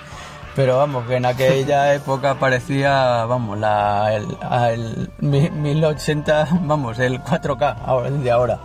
Así que nada, y bueno, poco más. Eh, ya daros las gracias por todos los programas que hacéis, por los recreativos, que nos viene muy bien engancharnos a aquellos juegos de antes y, y nada, que, que gracias por todo. Saludos. Vale, vale. Me ha llegado, me ha llegado al alma lo de la pantomima full esta que... ¿Se dice así? ¿Pantomima full? Sí. Que, que ha hecho Raúl en el podcast del ADLS pasado. Que, que ha hecho una imitación súper buena que dice eh, su, su ocio lo escoge gente por Telegram. Es que, estuvo, es que estuvo genial, como casi todo lo que hace lo que hace Raúl. Y ojo, pongo el casi, porque como espero que siga haciendo cosas, a ver si algún día la caga, pero hasta ahora el 100%. El 100%. Eh, bueno, se está refiriendo eso a, a la DLS, ¿no? A, a lo que cae de la semana. Y según lo que, y lo que nos comenta, un maquinón ha dicho como si fuera la octava maravilla. Joder, no, no como si fuera. Ya ves. Es que era la octava maravilla, joder. Es que no menciona un juego malo, es que eran todos una auténtica virguería. Eh, el Día del Tentáculo sigue siendo de mis favoritos, el Alone in the Dark, el Doom. Joder, es que si quitas el Alone in the Dark, que a lo mejor se puede hacer un poco más durillo, y solo Ya por está. el control, solo por el control, eh, yo creo que son juegos que hoy día de, a día de hoy siguen siendo juegazos y jugables, vamos. Pues si te digo la verdad, el día del tentáculo en mi 486 DX2 o era la copia que me pasaron o no sé qué era, pero no grababa partida. O sea, yo eh, podía avanzar en la aventura y no grababa partida. Entonces, pues nunca me lo he pasado. Pues o sea, es una espinita que tengo ahí clavada. Sería la copia trucha, ¿no? Claro, yo tenía eh, otra copia trucha, eh, un 486 de X2 y el día del tentáculo grababa partida sin problema, vamos. No sé, porque mi procesador daba, daba errores raros, tío. Ya sé que es súper extraño, ¿no? Pero se me colgaba el Doom. Bueno, pero que eh, tú tenías un procesador que no era ni Intel ni AMD, ¿no? Era un Cyrix, ¿puede ser? Creo que era, creo que era un Cyrix. Hasta que lo cambié por un DX4, pero claro, cuando lo cambié por el DX4 ya era. eh, igual era el año 98 o así que me dieron el DX4. Y ya estabas otras Y me cosas. quedé con el ordenador. No, estaba pues eso, instalando Windows 95 a ver si podía utilizar programas modernos. eh, desinstalándolo porque no me cabía nada en el disco duro de 400 megas. Así andábamos, tío, así andábamos. Así, así se nos iban Pues- las horas, sí. Coño, los primeros fanzines que edité los hice con el. Con el PageMaker Sí. y luego con el Quark Express en ese 486, tío, con Windows 95. En mi tío. 486 editaba yo un periódico para la, la revista, ¿no? O sea, en la Escuela Oficial de Idiomas de aquí de Málaga hicimos una revista, lo que es el departamento de inglés, y la montaba yo con PageMaker y mi 486 de X2. ¿eh? Sí, sí, una, una maravilla. maravilla. Oye, PageMaker era Canela en rama, algún día tenemos que hablar de él. Yo me. Sí, además echo de menos la sección aquella de, de Game Over. Pero para- lo malo Yo es que para esa sección hay que currar, Javi. Y, y ahora estoy, Sí, de, ya, estoy, ya. estoy de verano. Estás de pero- verano. Claro, pero ya esta es mi última semana. La que viene ya vuelvo a, vuelvo a trabajar. Así, así, a currar como un campeón. Pues yo me puse el Quark Express porque me dijeron que, que era más profesional y tal y, y la verdad es que funcionaba muy bien. Lo que pasa es que, por ejemplo, eh, en la pantalla pues ponías eh, los fondos de, dibujos, o sea, yo me iba a la universidad, a la, UPC, me bajaba imágenes en disquetes comprimidas, ya sabes, eso de empezar a comprimir imágenes en los disquetes y, y rezar para que no fallase ningún, ningún disquete.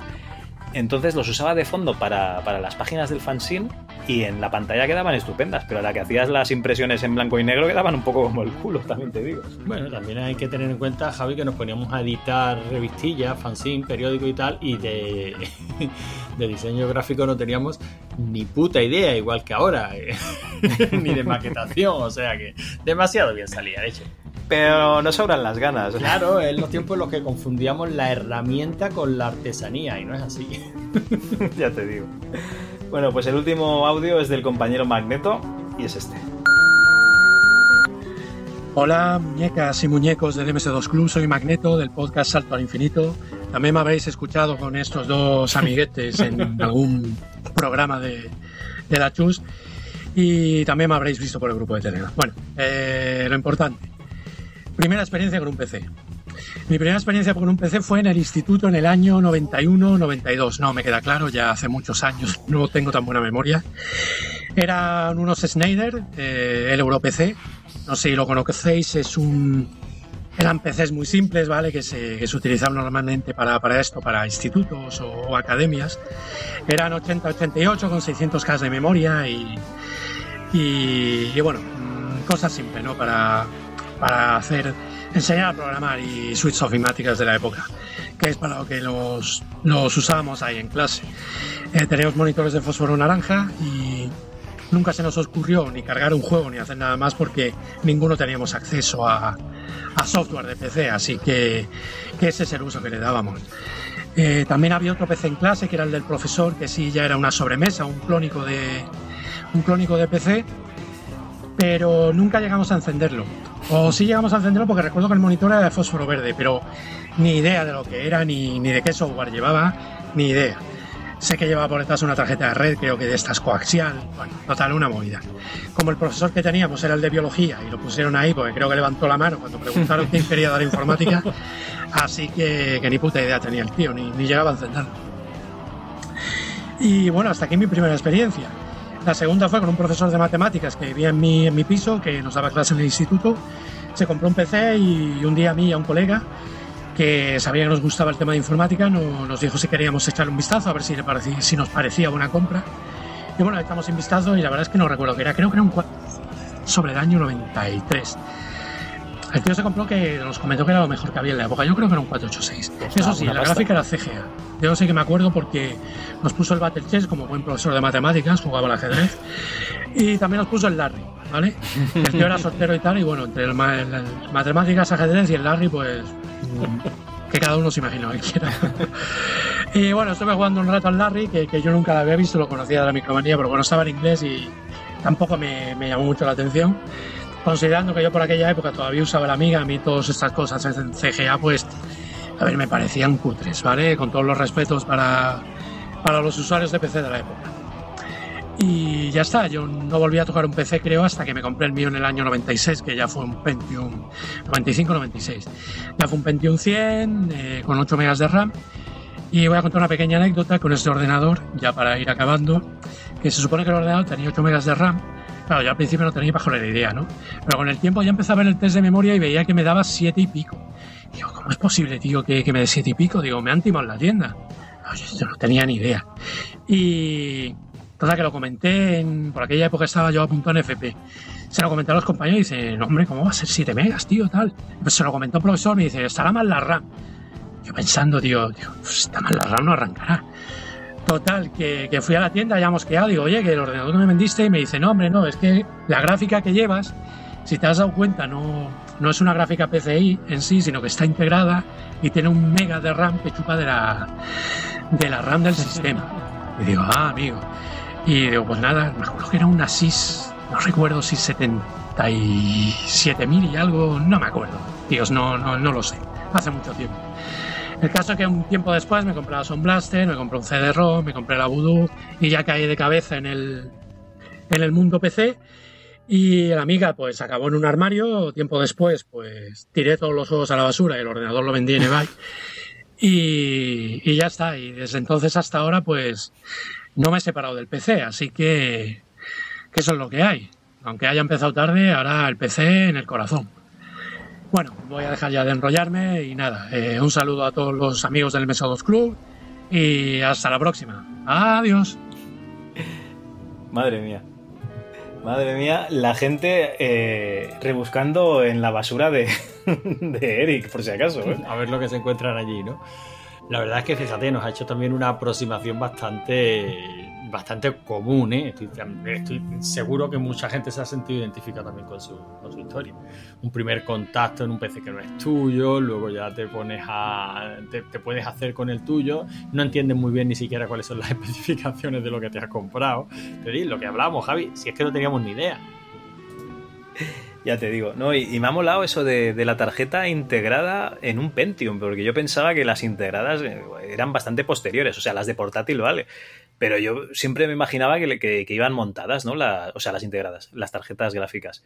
Pero eso de que estuviese ya integrada, que te chupaba un mega de, de la, o sea, de la RAM del ordenador, hostia. Yo, yo pensaba que era posterior el invento. Sí, aparte son configuraciones que nos suenan mucho a, pues eso, a equipos tipo All-in-One o, o portátiles. Pero bueno, que, que ya por la época lo había, claro. Sí, sí. Pues nada, otro amiguero que se tuvo que pasar al, al PC, claro. Claro, no, no, sí, al final. no, o sea, es inevitable. O sea, la inetabil- podemos ya llamarlo así, la inevitabilidad del PC.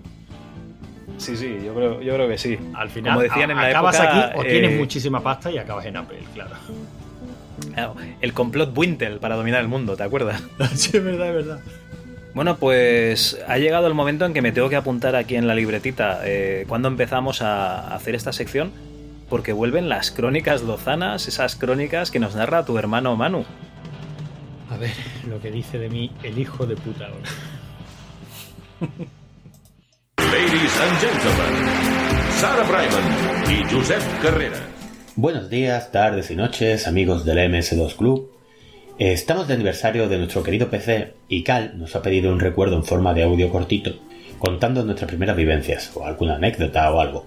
Pues aquí estoy yo para hablar de un momento muy filosófico, filosófico sí, de mi vida.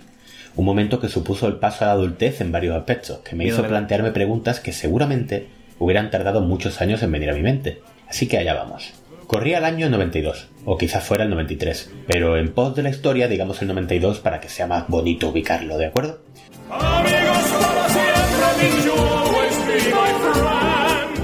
Pues bien, corría el año 92. Barcelona se vestía de gala y hacía trampas al tiro al arco para dar el escopetazo de salida a los mejores Juegos Olímpicos de la historia, cosa que se dice mucho aunque solo en España. Ridley Scott nos aburría con 1492 y Paul Verhoeven nos enseñaba el papo de Sharon Stone, con lo que hubo gran regocijo. Logarán, tras miles y miles de súplicas, consiguió que nuestra amada madre le comprara un ordenador. Ojo, que el dinero era de Logarán, pero en mi familia imperaba un terrible régimen comunista y todo el dinero que entraba en los trabajos de hijos, esposos y madre iban a parar al alto mando materno. Así que tras ruegos y mentiras terribles del palo de es que es para estudiar, una tarde apareció mi madre, con cara de satisfacción y la noticia.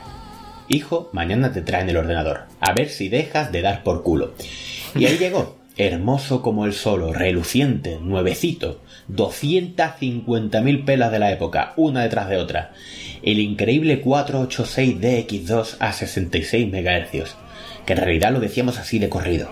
El 486DX2 a 66 MHz, como si fuera todo un único ente. Con él, casi inmediatamente vino mi crisis filosófica.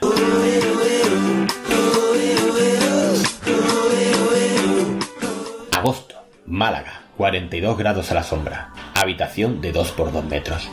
El precioso y nuevo PC arranca y Logarán, con 17 años, pelo y la baba caída, se sienta delante del teclado.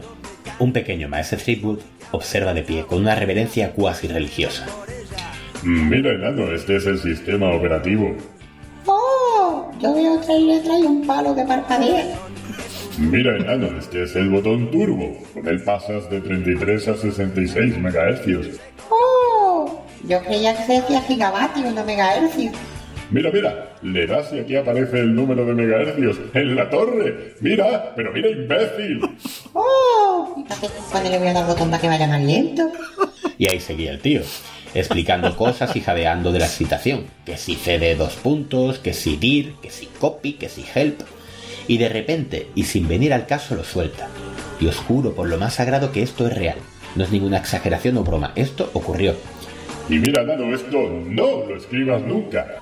Dijo mientras de hecho lo escribía para que yo lo viera. Format C dos puntos. ¡Oh! ¿Espera aquí? Esto, imbécil, mira. Format C dos puntos. Lo has escrito y no ha pasado nada. Porque no le he dado al enter subnormal. Tú no lo escribas. Recuerda, no escribas. Format C dos puntos y le des a esto. No le des al enter. Vale. Ahí está. Ese momento de mi vida.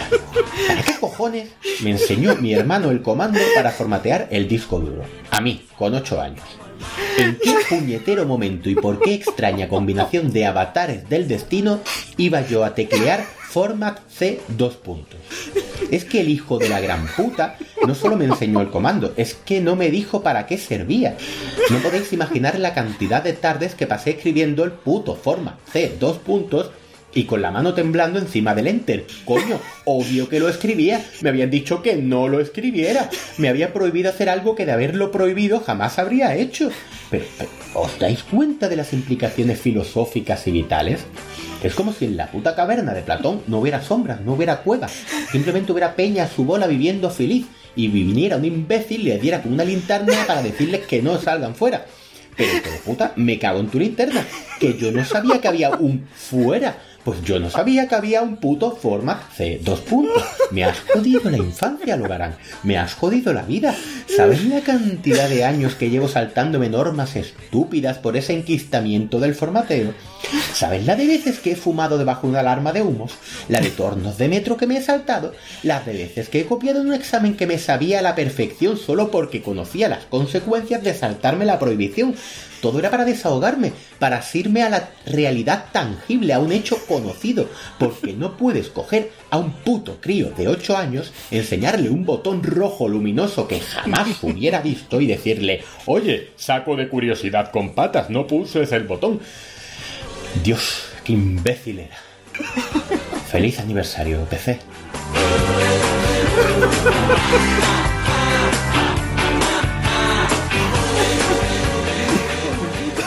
Madre mía, ¿eso, ¿eso hiciste? Pues si él lo dice, lo haría Javi. Yo tenía 17 años y la necesidad imperiosa de autoafirmarme delante de mi hermano. O sea, mira, mira qué listo soy. mira cómo conozco los arcanos, los conocimientos arcanos necesarios para manejar un PC. Pues no lo sé, supongo que se lo que se lo diría, pero ah, seguro que también le expliqué que eso era para formatear el disco duro. O sea, yo quería solo marcarme el moco y decir, mira, mira cuánto sé de, de informática. Pero como lo- el tío lo convierte en una anécdota que te tienes que descojonar. No, la, ver- la verdad es que sí, estoy aquí que, que me duele hasta la mandíbula, macho. Joder. En fin. Que no pierde Bueno, oportunidad pues de ponerme son- a parir. Estas son las crónicas lozanas y ahora me voy a apuntar el momento en el que acaban, pues para dejarlo en la página web, claro. A ver, a ver si entre todos lo convencemos para que se, se anime unas crónicas lozanas. Como mínimo una cada 15 días y, y nada, le abrimos un feed específico y ya está. Hombre, nosotros ya se lo estamos diciendo. Yo creo que lo suyo es que se lo dejen en comentarios la gente. Seguro, seguro. A ver si, si así se anima el cabroncete.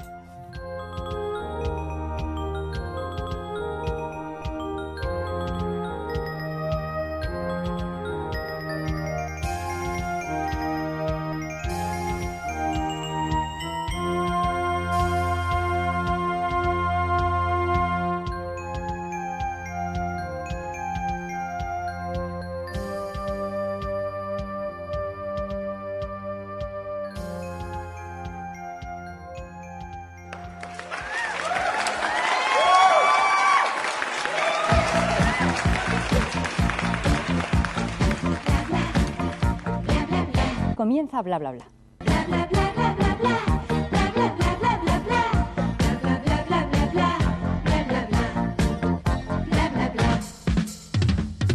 No nos pasamos ni un pelín si les adelantamos que tenemos de todo un poco. Tenemos parejas famosas, Bla bla cantantes famosos, bla bla bla actores famosos. bla bla bla bla bla bla.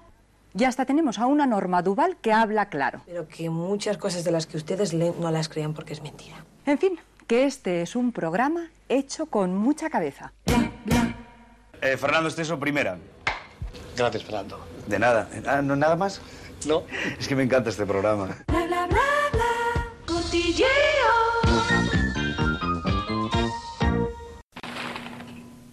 ¿Activa? Sí, activa. Su nuevo álbum te hace vibrar cuando lo escuchas a tope. Tenía cuatro metros de largo y sus dientes cortaban como cuchillas. En Activa he tenido unas vacaciones salvajes. ¿Cómo ha parecido esto aquí? Activa. Es una empresaria suiza que se forró en el mercado del zinc. La casa de Aptiva. No pillará subiendo allá arriba. Aptiva es lo que tú quieres que sea, cómo, cuándo y para lo que tú lo quieras. Es el nuevo ordenador personal Ah, Activa. de IBM.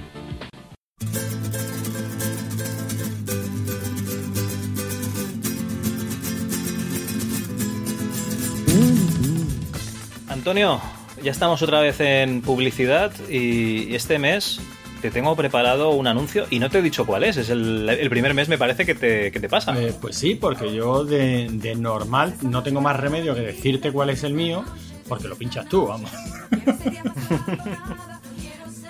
Pues bueno, ahí va. sorpréndeme. ¿Qué haces en la cama? Cada día está más rarita, ¿eh? Hombre, ¿qué tal? Estoy aquí para hablarle de un nuevo lanzamiento, el Pack Plus Verano. Eh, le explico, usted hace un, único pago de 5.000 pesetas por todo el verano y, y disfrutará de la mejor programación del Plus, incluido los toros, así mensualidades. Claro, que si usted luego llega a septiembre y no quiere ver ni la Liga, ni la CB, ni el mejor cine, lo devuelve y sin compromiso. No me lo puedo creer. Pues a tu mujer le ha encantado. mucho. Nuevo Pack Plus Verano. Disfrútalo con más libertad. ¿Tú te acordabas de este anuncio? Pues eh, cuando lo he escuchado, sí, la verdad. la verdad es que sí. El plus, ese oscuro objeto del deseo. A ver, este es un clásico. Bueno, en, en tu casa no hacía falta porque te- vosotros teníais el vídeo comunitario, ¿no? No, pero hubo un. O sea, el vídeo comunitario no fue tan. No recuerdo exactamente el timing, pero yo sé que yo quería el plus. De hecho, un verano nos lo, lo dejaron, el decodificador, ¿no? No sé quién, no sé qué familiar que se iba de veraneo, tal, el cual eh, un cierto tiempo, no mucho, quizás un mes, dos meses, estuvo en mi casa un decodificador del plus. Y yo recuerdo que me volví loco grabando películas en VHS. O sea, yo me hice. Es una putada, tío. Es una colección es de que- la hostia. Ya, pero es- te dejan ahí, ¿no? El- las, las puertas al paraíso y luego viene y te las. Claro, ¿Qué- claro, esto es como el ciego que, que nunca sabe que lo ha sido hasta que lo dejan ver cinco minutos, ¿no? Hijo de puta. Bueno, como decía mi hermano, ¿no? Yo estaba en la caverna, vete a par por culo con tu linterna, ¿no? Soy más feliz en mi, en mi ignorancia. Pero la verdad es que no recordaba el anuncio como tal. No se me hubiera ocurrido ponértelo a ti, pero cuando me lo has puesto, pues claro. claro que me he acordado. Pero me lo has puesto por algo en concreto, Javi. Quizás por, la, por el hecho de encontrarse un tío en la cama con su mujer. No sé si me quieres decir algo que a mí se me escapa. Bueno, pues básicamente es eh, pues como las recomendaciones, ¿no? O sea, tú haces un producto como el MS2 Club, porque al final no deja de ser un, producto, ¿no? Está producido, eh, pues pones ahí unos cuantos ingredientes y tal, y, y a ti te gusta, pero hay gente que, por ejemplo, solo recomienda partes, o hay gente pues que no le gusta, ¿no? Entonces, eh, en este anuncio se ven todos los casos. Hay un señor que entra, ¿no? Se encuentra a su mujer en la cama con otro, y eh, a él parece ser que no le ha gustado esa recomendación del plus, por lo que sea, no le ha gustado. Pero a la mujer le ha encantado, el ¿no? chico este, a la mujer le ha encantado. Pues esto es lo mismo, ¿no? O sea, básicamente que, que hacemos todo con cariño en el podcast y que hay veces que, que, pues hay algunas cosas que no, que no gustan, por lo que sea. eh, no se puede joder, pues Javi. saber. ¿Cómo? Pero no se puede gustar a todo el mundo, tío. Eso es. No, eso está claro. No, pero hacernos saber cosas, pues como Carlos, que nos ha dejado este mail, ¿no? Y nos ha dicho esta recomendación. Oye, eh, eh, dejad eh, puestas las, eh, voy a decir así, las marcas temporales. Pues coño, pues si es una cosa para mejorar, ¿no? Pues para hacer que a tu mujer le encante o, o a tus amigos, pues no, nos lo decís, ¿vale? El caso es lo de siempre, ¿no, Javi? Que cualquier crítica constructiva la vamos a agradecer siempre. Si es que es así, coño. Uno al fin y al cabo hace esto porque quieres que te, que te escuchen y compartir con los oyentes pues esta afición, ¿no? Y, yo creo que agradecemos tanto que nos digan, pues, cojonudo, ha estado divertísimo, nos lo he pasado muy bien, como mira, en este momento concreto se os ha ido la pinza, habéis divagado, tal, tal, tal. Oye, pues si tenéis que decírnoslo, decídnoslo, que nos viene bien. Que solo así se aprende. Claro que sí. Claro que sí. Y más que nada porque me he acordado del anuncio y no sabía cómo meterlo, entonces me he inventado el rollo. Sí, sí, no, no. a mí me ha pasado lo mismo. De hecho, ahora te lo voy a contar cuando pongas el que yo te voy a dedicar a ti. Ah, vale, pues le doy. Si te gusta sensación de vivir, te encantará Super Pop. Super Pop te regala 20 fantásticos adhesivos de la serie. Especial toda la moda de sensación de vivir. Y además todas las intimidades de Luke Perry. Estuvimos con Alejandro Sanz en Beverly Hills. Cameron preocupado. Tracy gravemente enferma. Y cinco sensacionales pósters. Sensación de vivir con Super Pop. Vaya. ¿Qué? Sensación de vivir, super ¿Qué te ha pop. parecido? Esto sí que me retrotrae. Claro, eso te retrotrae, espero, a una época que es la misma de la que estamos hablando, ¿no? Cuando entró el primer PC en nuestra casa o por ahí. Eh, el caso, Javi, es que yo no estaba buscando un anuncio de Super Pop para ponerte, yo estaba buscando un anuncio de Super PC. que es Una colección. una colección que había por ahí también, de, de kiosco, que venía acompañada de una revista, creo recordar. Eh, pero claro, cuando he puesto Super P, por lo que sea, Google me ha completado como Super Pop. Y digo, uy, Super Pop. Hombre, es mejor que no super pene, también te digo.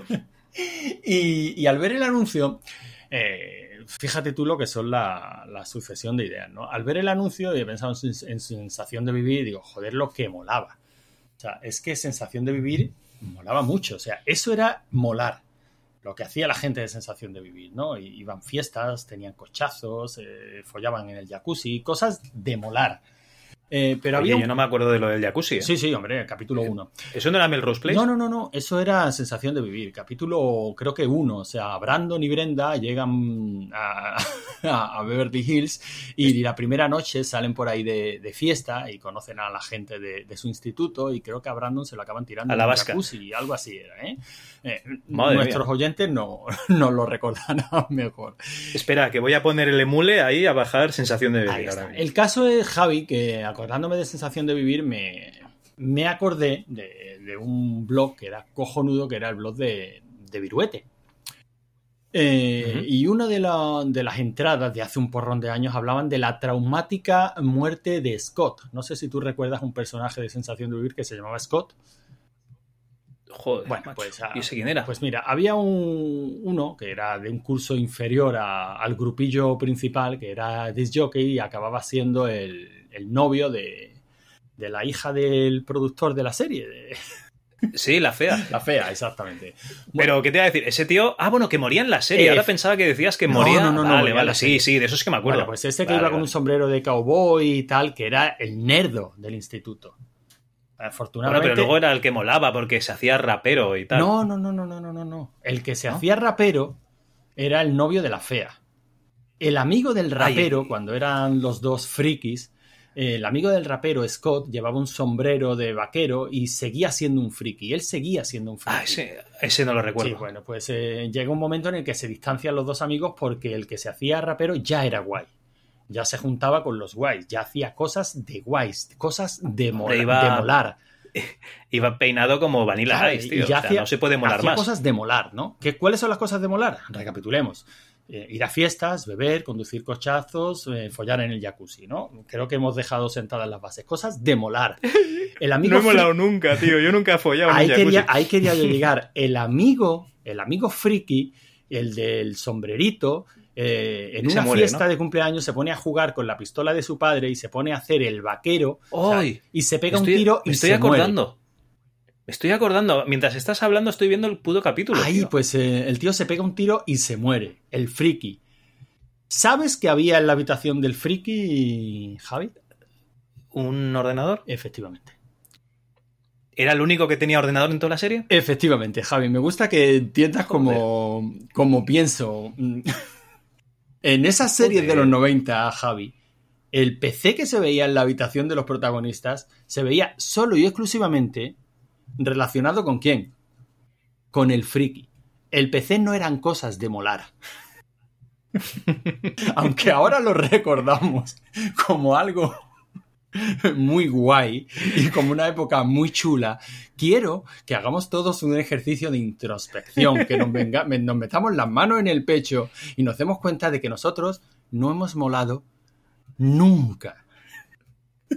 Claro, en el patio, ¿qué hacías? ¿Hablabas del Monkey Island o jugabas a fútbol? Claro. Si hablabas del Monkey Island, eras un pringao. Eras un pringao, claro. tú no molabas. Y, y las series de televisión eh, lo dejaban perfectamente claro. Solo se veían ordenadores en las habitaciones de los frikis. Eso era así. La gente que hacía cosas de molar, recapitulemos, eh, ir en cochazos, eh, ir a fiestas, beber, follar en jacuzzis, esa gente no tenían un PC en su habitación. Y, y ya está, Javi, con este momento feliz que me ha parecido ideal para recordar el 40 aniversario de, del PC, pues este ha sido mi anuncio para ti. Ah, pues muchas gracias. Oye, eh, voy a poner aquí dos rombos, ¿vale? Porque eh, había una leyenda urbana que, que decían en mi colegio que es que si follabas en una piscina hacías el vacío y entonces te podías quedar enganchado, tío. Yo eso lo había... ¿Sabes la típica leyenda urbana que, que- que- que rulaba por los colegios? Pues esa no la había escuchado nunca. Yo solo había escuchado la de la botella y esa eh, es cierta. Esa no es leyenda, ¿no? Esa no, todos eh, conocemos eh, gente que trabaja en hospitales y que le han llegado de urgencia, pues una señorita o un señor con una botella introducida en alguno de sus orificios que ha hecho vacío y a la que le han tenido que hacer un boquete en el culo para que entre aire y aquello salga. Javi, esto eh, no O sea, que tiene si nada que ver con el MS2 Club. No me lleves a tu terreno. Está, está claro, está claro. Entonces eh, hay que hacer un agujero antes, ¿no? Claro, por supuesto. Esto lo cortas. Vale, vale. ¿Pero lo corto de verdad o no? No, coño. vale, vale. Este es el sabor de mi tierra. Furia salvaje, hombres en acción y fritos. Fritos, fritos, fritos, fritos de maíz.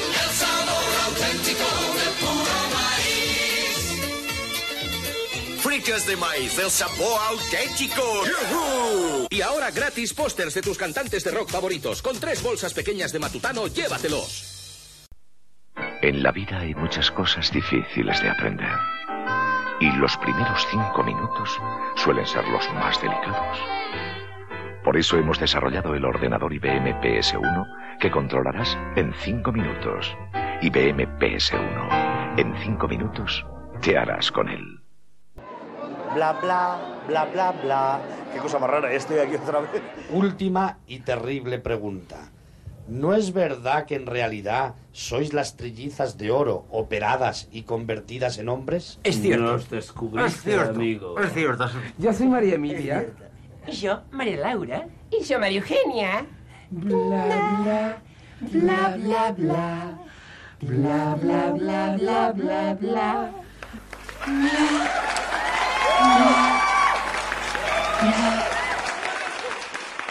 Bueno, no tenemos cabecera para, para el concurso, porque no sabemos si al final será sección fija. Pero, y lo bien que nos lo pasamos haciendo el concurso de MS2, Antonio. Nos reímos un montón. Siempre hay fallos técnicos, siempre.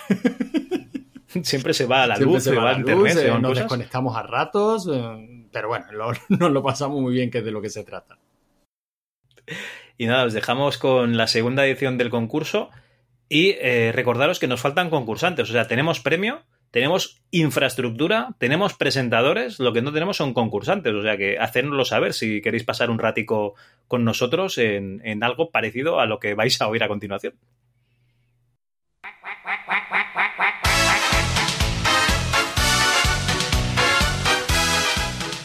Bueno, Javi, pues Bueno. empieza presentando esto, eso. Va- vamos allá. Esta es la segunda edición del concurso de MS2, en el que habrá preguntas de juegos y preguntas del sistema, de hardware, de, bueno, de muchas cositas en general de la época. Y estas son nuestras Olimpiadas particulares, ¿no? Allí en Japón se están ahí partiendo pues en el deporte físico y aquí nos vamos a ir al deporte mental deporte de, de- de rememorar tiempos, no voy a decir mejores, ¿no? Pero pretéritos, por lo menos. Nos vamos a ir a los años 90 de nuevo, años 80, años 90, con dos concursantes. Que tenemos por un lado a Curro. Hola Curro, saluda. Hola, ¿qué tal? Aquí vengo con mucha gana y poco conocimiento. Muy bien. Que se va a partir la pana con Wolfpool. Wolfpool, ¿qué tal? Hola, ¿qué tal? Buenas a todos. Bueno, a ver, eh, están preparándose el concurso, llevan dos meses ahí estudiando para las oposiciones y yo creo que van a hacer un desempeño magnífico. No está aquí Raúl, ¿no? Para, para que les dé ánimo, pero bueno, eh, desde aquí les mandamos un, un abrazo a los que no han podido venir. Y, yo creo que, que esta vez lo va a leer todo esto, lo harán Antonio Lozano, porque a mí se me escuchará con el culo, seguramente ya se habrá cortado varias veces. Así que Antonio, tío, te dejo la voz cantante. Pues nada, yo, como me preguntabas esta tarde si había leído las bases del concurso, si las tenía claras, si sabía las preguntas, y a esas tres, a esas tres preguntas te contesté sistemáticamente no, no, no, y, seguimos igual, por supuesto. Pero tú has preparado un drive maravilloso, un documento, yo lo tengo aquí delante, voy a ir leyendo sobre la marcha.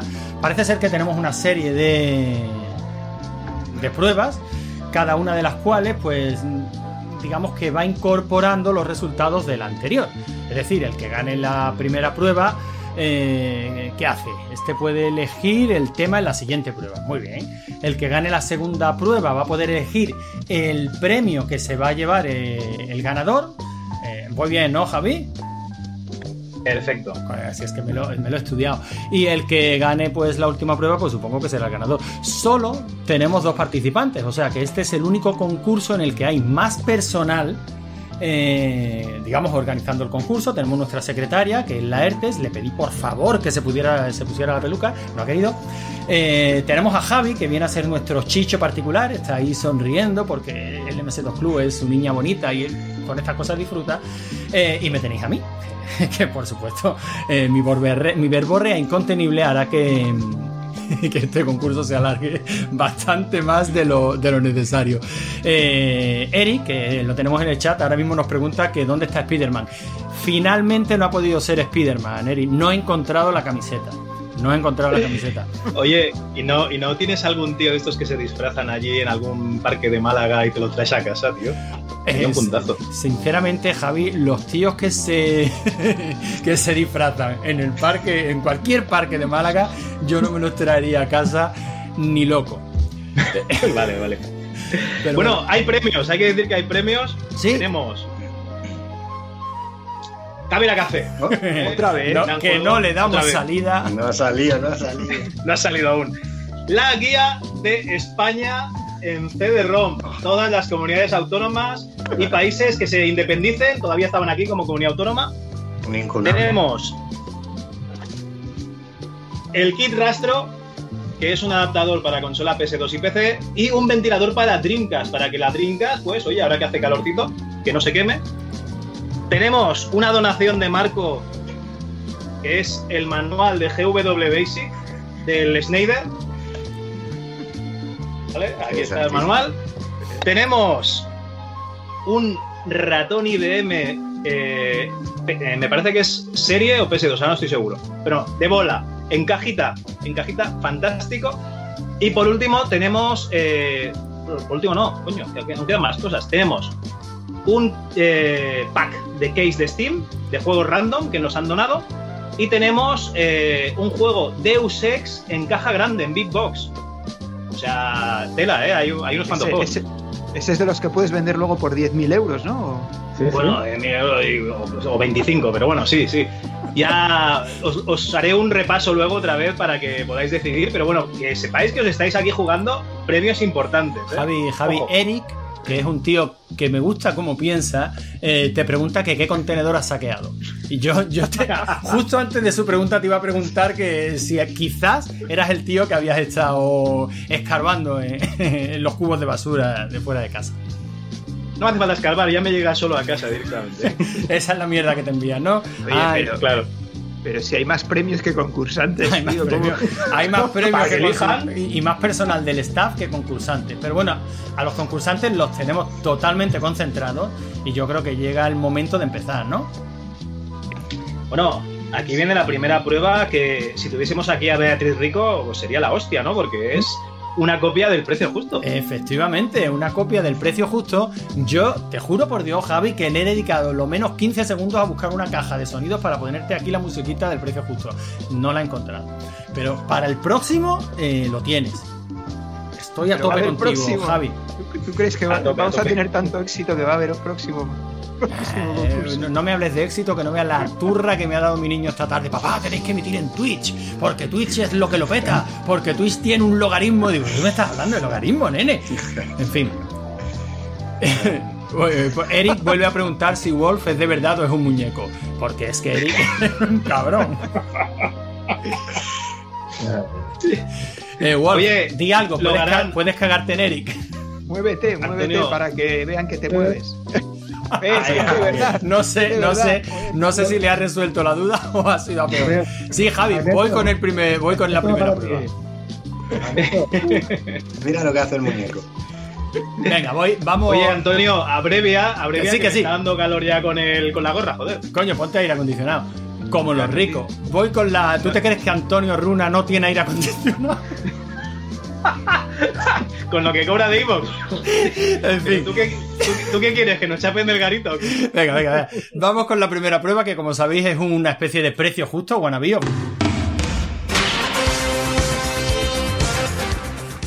Voy a dar tres productos, tres escaparates, y tenéis que decirme el precio justo o más aproximado. Ganará el que haya acertado más precios justos o eh, se haya acercado más en más ocasiones, ¿de acuerdo?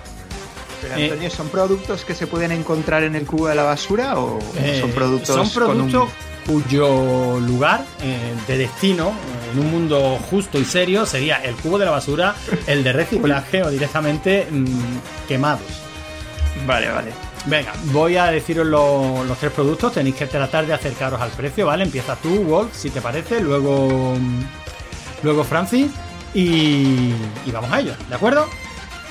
Vamos. Recordad que el que gane esta prueba es el que elige tema para la segunda prueba.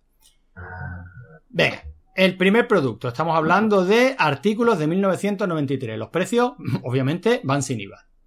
Aquí- no hay tiempo, ¿no, Javi? No, no, no. No, no, No, aquí no, dejamos sí, un vale, tiempo vale. prudencial y ya está. Cada uno de ellos da el su precio. Es sin pasarse, supongo. Como, Sin pasarse. como debe No, no, no, no, no, no, no, no. El precio te puedes pasar, no pasa nada. Ah, Javi, si me vas escribiendo O sea, el que la- más se acerque sobre por la arriba marcha. o por abajo, vale. El que que más más- se el que acerque se por acerque. encima, por debajo, por la nuca o por donde sea. Guay, guay. Bueno, pues el primero es un monitor, un pedazo de monitor de 20 pulgadas de baja radiación. Recordad, no necesitáis el- la media que se ponía Sara Montiel El cactus. para las radiaciones de pitch 31 mili- micromilímetros, que es, que es el pitch, Javi. Bueno, El tamaño del punto Eh, debe ser, ¿no? El tamaño de punto. Bien, O la gracias. distancia entre puntos, vamos. Gracias, secretaria. Gracias, secretaria. Te veo atenta. Eh, resolución máxima 1280 por 1024 a 60 hercios. Frecuencia. HD. ya te digo. Frecuencia horizontal a 30, de 30 a 64 kHz y vertical de 50 a 90 kHz. Pantalla Black Matrix de alto contraste, compatible PC y Mac. eh, marca Philip, modelo Brilance CM2799. Vamos, un monitor Philips de 20 pulgadas en 1993. Wolf, tu precio. Eh, 45.000 pesetillas. ¿Cuánto? 45.000 pesetillas. Barato comprar. Contadas. Uy, eh, Francis, dinos tú. Ba- Barato lo he visto yo también. Yo soy curro, curro mejor. Ah, curro, vale, sí, sí. Em, 20 pulgadas era un tamaño, ¿eh? Coño, Importante. 20 pulgadas en en la época. 1993 Año era 93. un monstruo. Sí.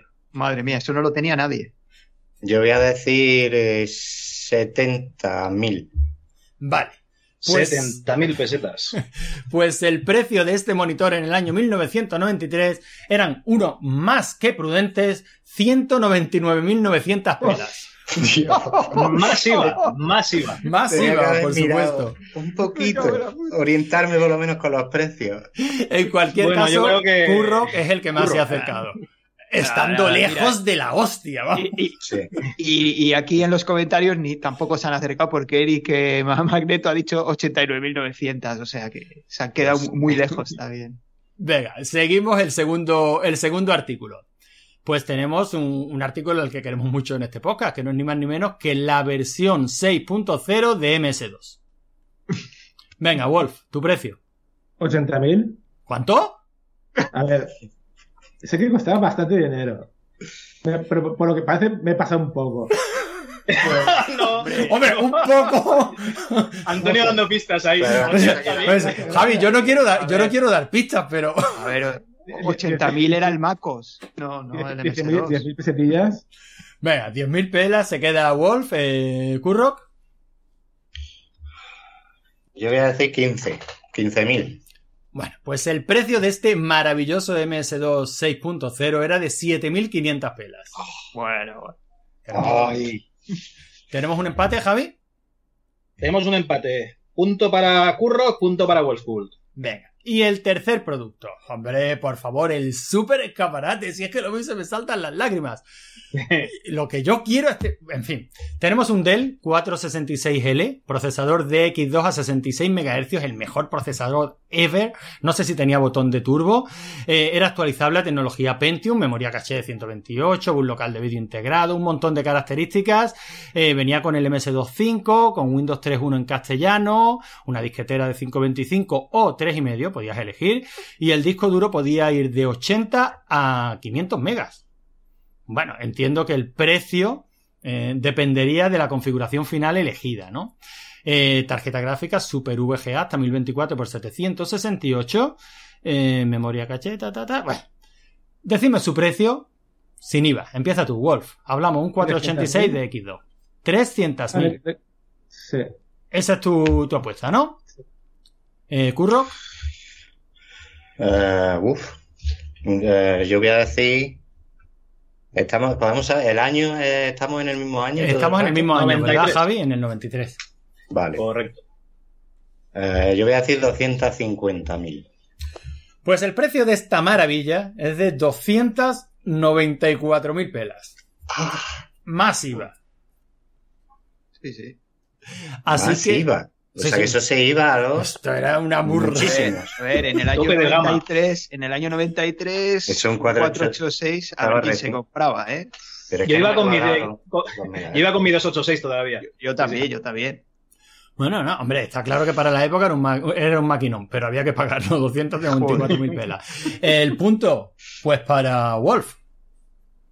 Así que elige tema, ¿no? Venga, Wolf, como has sido el ganador de la primera prueba, puedes elegir el tema de la segunda. Y tienes dos opciones. Simuladores de vuelo o juegos de ¿Era el premio? ¿No era el que No, no, no, no, el premio Ah. lo elige el ganador de la segunda prueba. Ah, vale, vale, vale. ¿Vale? Wolf, que ha sido el ganador de la primera prueba, pues, mm, oye, y no nos hacía pensar que fuera a ganar, ¿eh? Después de haber estado dispuesto a pagar 80.000 pesetazas por un MS2 6.0. Adiós, Poco me parece. paga, o sea que. Eh, Barato le parece a Oscar Prada, ¿no? El PC. bueno, pues esta segunda prueba. Puedes elegir tema y las opciones son simuladores de vuelo o juegos de rol.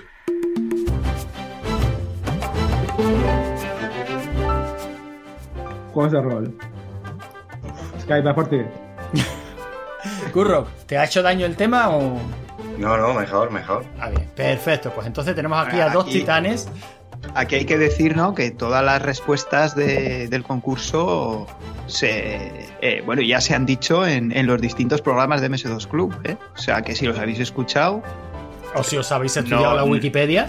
bueno, también la Wikipedia también, ¿no? Pero, pero más Una cosa divertido, importante. más divertido los programas. Vale, Una cosa importante lista, pero no lo he es que hay justo, vale. Guay. 10 segundos de tiempo para contestar Aquí hay tiempo, ¿no? Sí. Y hay rebote de 10 segundos más. En el momento en que la ERTES diga rebote, el concursante contrario tiene la oportunidad de decir una respuesta si, si se atreve, vamos a, a contestar. Más que nada porque las respuestas os las dirá Antonio, las dirá Logarán, o sea, podéis decir. ¿Vale? Pero 10 segundos, ¿no? También para el rebote. Correcto, 10 10 más segundos también para el rebote. ¿Vale?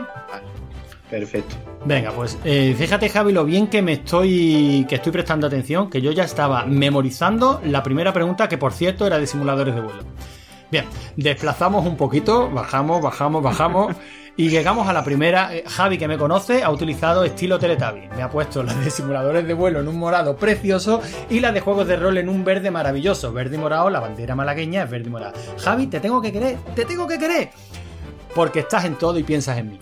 Venga, juegos de rol. Eh, empieza el ganador de la primera prueba. ¿Lo ves bien, Javi? Perfecto. Pues venga, vamos a ello. Eh, Lartes, cronómetro y para ir apuntando Sí, sí. puntos. Lo tengo aquí preparado. Venga, primera pregunta. Wolf, ¿quién es el creador de la saga última? A. Steve Purcell. B. Peter Molyneux. C. Al Love. D. Richard Garriott. Richard Garriott. Correcto. Kurrock. Pregunta: ¿Cuál es el enemigo final del juego Eye of the Beholder? A. Un dragón negro. B. Un hechicero. C. Un beholder. D. Un behemoth. Eh, pero la pregunta es para Wolfpool, no para Curro, ¿qué? Eh, no, no, una cada uno. No. ¿Ah, no? Ah, el que gana sigue, ¿no? ¿El que gana sigue? Eso, eso Sí. es totalmente injusto, Javi. U- eh, Curro no va a tener opción a responder. A Puede ver, ser. ¿cómo te lo Pero diría? no importa, no importa. Sí, sí, es tu, es tu juego y te lo follas como quieras, vale. Ant- Antonio, Antonio, la gracia de elegir tema es que eliges el tema. Vale, vale, no, no, si, si tiene su sentido. Antonio. Vale, vale, vale. Ah, Venga, pues, Wolf, ¿te- ¿necesitas que te repita la pregunta? No hace falta. Un supongo, no sé. Efectiva- efectivamente, correcto. 3. ¿Qué saga comenzaba con el juego Crystals of Arborea? A. Lands of Lore. B. Might and Magic.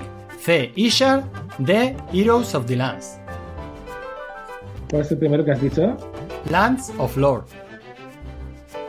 No, ese no es. Eh, ¿La otra cuál es? ¿El Mike. otro no? Repito, A. Lands of Lore. B. Rebote. Might and Magic. Eh, no. Es Ishar. Elis, ¿eh? Sí. Joder. Elisa, sí. Cuarta pregunta. Tiene el turno Javi, ya no me atrevo, tío. pues Wolfpool como todas las otras. Venga. Siempre empieza Wolf, ¿no? Pues cuarta pregunta.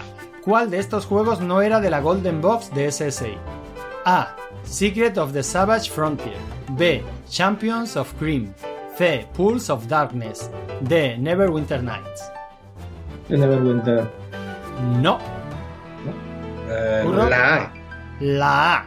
Efectivamente. Es la A, coño. Pues es la A. La A Espera, espera. Curro, repite. ¿Cuál era la...? Eh, No me acuerdo, no me acordaba de Ah, ninguna. vale. Secret, saberlo. Secret vale. of the Savage Frontier, la A.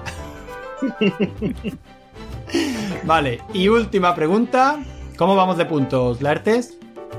Empate. otra vez. Empate, ¿no? ¿Sí? Empate a uno, ¿no? Empate a uno. Empate a uno. ¿Cómo que empate a uno? No, no puede ser. Vamos cuatro preguntas. Vamos dos. Dos Wolf, Ah, bueno. uno Kurrock. Ah, vale, vale. Pero ¿por qué no se ve la apolínea figura de Logarán? Injusticia, dicen por ahí. Pues es cierto, leche. Si lo mejor de aquí, espérate. pues, me voy a, me voy a tusar. Espérate que me peine. Quinta pregunta. Con uno de estos juegos podías crear tu propia aventura de rol personalizada con textos, mapas, luchas y eventos. A. Dungeon Hack. B. Unlimited Adventures. C. Self Adventurer. D. Infinite Dungeons. Unlimited Adventures. Correcto. Bueno, pues creo que está claro que el ganador de esta prueba ha sido Wolf. Bueno, es que no. Ahora no se ha acabado la prueba. Ahora viene la parte de Kurrock que son los simuladores de vuelo. Ah, perfecto. ¿Eso es así? Ah. Sí, Antonio, eso es así. Pues no está muy bien explicado, ¿eh? La que le sobra, vale. Voy a palmar todas. Entonces, Kurrock, tú vas a simuladores de vuelo y Wolfpool va a tus rebotes. Ok. Vamos a ver. Entonces ahora simuladores de vuelo, ¿no? Ahora lo entiendes, ¿no, Antonio? No, no, no, pero espérate. Vamos, yo, yo voy a ser sincero. Tal y como está descrita la prueba. Segunda prueba, el tema. El ganador de la primera prueba No te, un no te tema justifiques. entre estos no dos. te justifiques. No te has leído nada en ningún día. No te justifiques. Pero tío. sí, pero lo que eh, aquí en ningún momento pone Y nada. exactamente es la misma prueba que la otra vez. Lo que pasa es que estabas entretenido en trolear. Ahora que ¿Qué no? presentas tú a que jode. Pero si es que no lo pone. es que no lo pone. No pasa nada. Eh, simuladores Oye, de vuelo. aquí Magneto está, dice, vamos, Wolf. Tienes fans ya. Gracias, eh. Gracias. Simuladores de vuelo y empieza Kurrock y los rebotes lo pilla Wolf, ¿no? Es así. Sí. Con lo fácil Muy que hubiera sido explicarlo así. Primera pregunta. ¿Quién programó el F-19 Street Fighter? A. Ron Gilbert. B. Peter Molyneux. C. Sid Meier. D. Shigeru Miyamoto. Oh, ¿Me puedes repetir la A? Ron Gilbert. No, ¿me puedes repetir las demás? Peter Molyneux. Sid Meier. Shigeru La Miyamoto. 3, C, C, Sid Meier. Correcto. Ahí ha entrado justo, justo has entrado ahí. Ya sabía que estaba contando. Vale. Manuel Lozano, el de las crónicas lozanas, nos dice el mejor simulador de vuelo fue Imagina ser Carrero Blanco de la Atari, se sabe. Está dispuesto, él sí está dispuesto a que nos cierren el chiringuito. Bien, bueno, último, disfrutar porque va a ser el último concurso ya. este. segunda pregunta. ¿Qué característica introdujo Knights of the Sky? A. Música en Roland MT32. B. Gráficos en Super VGA. C. Soporte a realidad virtual. D. Juego por modem. ¿Música? No, no. La A, música. La A, eh, no. Rebote. Gráficos. Tampoco. Introdujo la novedad del juego por modem. Hostia. Sí, que- Eh, si es que si Sí. se, ve- se veía Es que, es que no sabéis escuchar el floppy de simuladores, joder. Yo os digo, sin- No, sinceramente, no, yo no. os digo que estas preguntas las ha hecho la ERTES y le tuve que pedir las respuestas porque ni zorra. Ni haciéndolo. Pues vale, eso Pero, me consuela hombre. un poco. Que son todas, son toda información que dimos todas factibles, en el demasiado. Te le quita, te le quita vaticina que, nos, que acabaremos todos en la trena por el chiste de Manu. Nosotros decimos que el chiste es de Manu. Solo y exclusivamente de Manu. Luego se A mí no pone- me ha hecho ni gracia, o sea que... No. Mira la, mira, mira la rata. Sale por la tangente ya la ERTES. Dice, yo no quiero saber Sí, sí, sí, nada. Yo por si acaso, yo por si acaso. Seguimos. 3.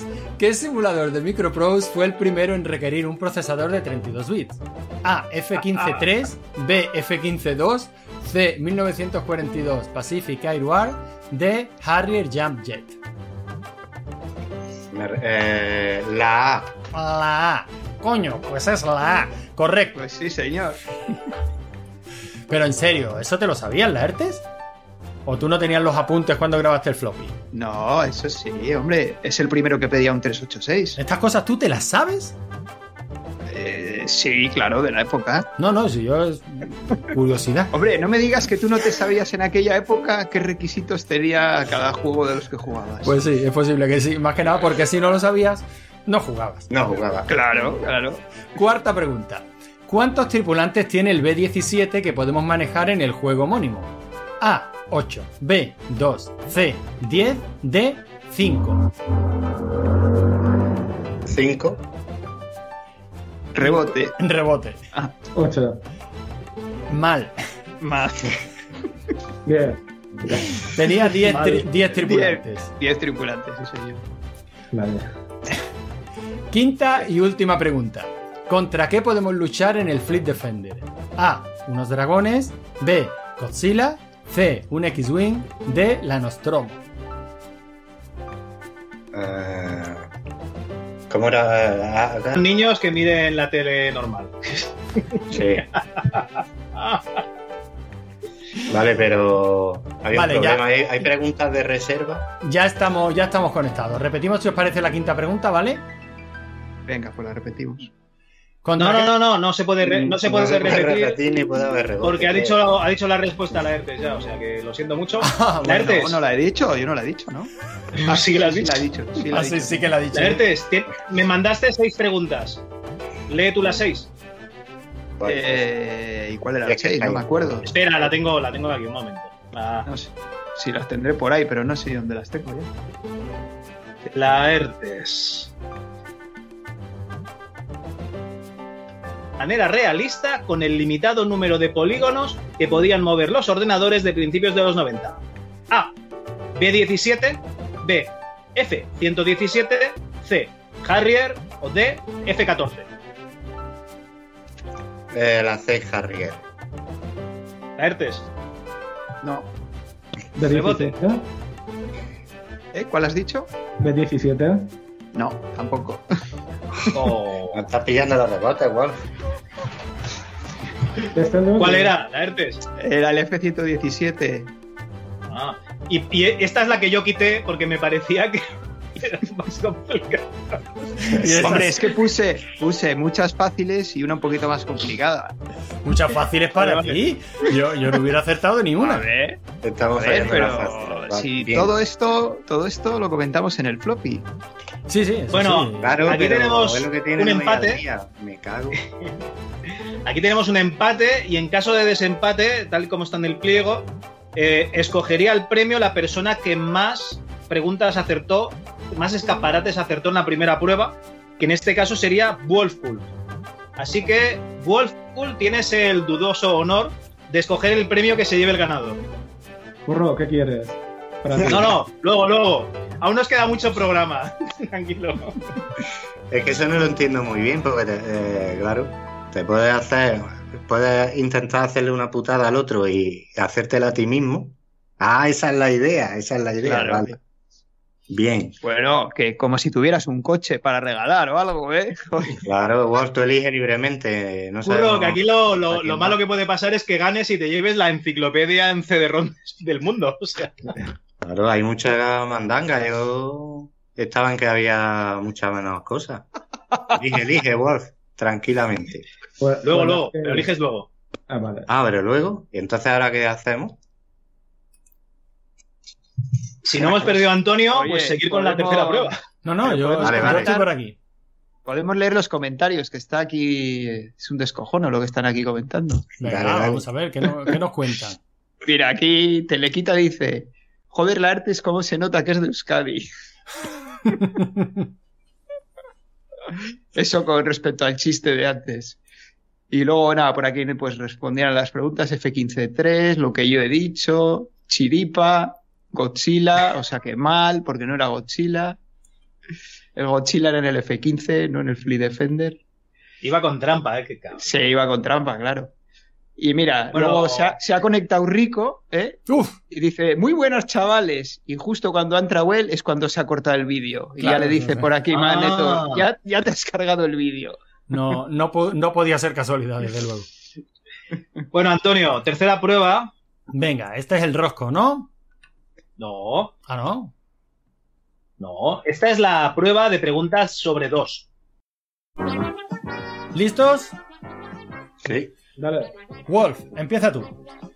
Pregunta 1. ¿En qué sistema operativo se inspiró mucho Tim Patterson para crear su sistema 2? ¿En el Mac? Eh, no.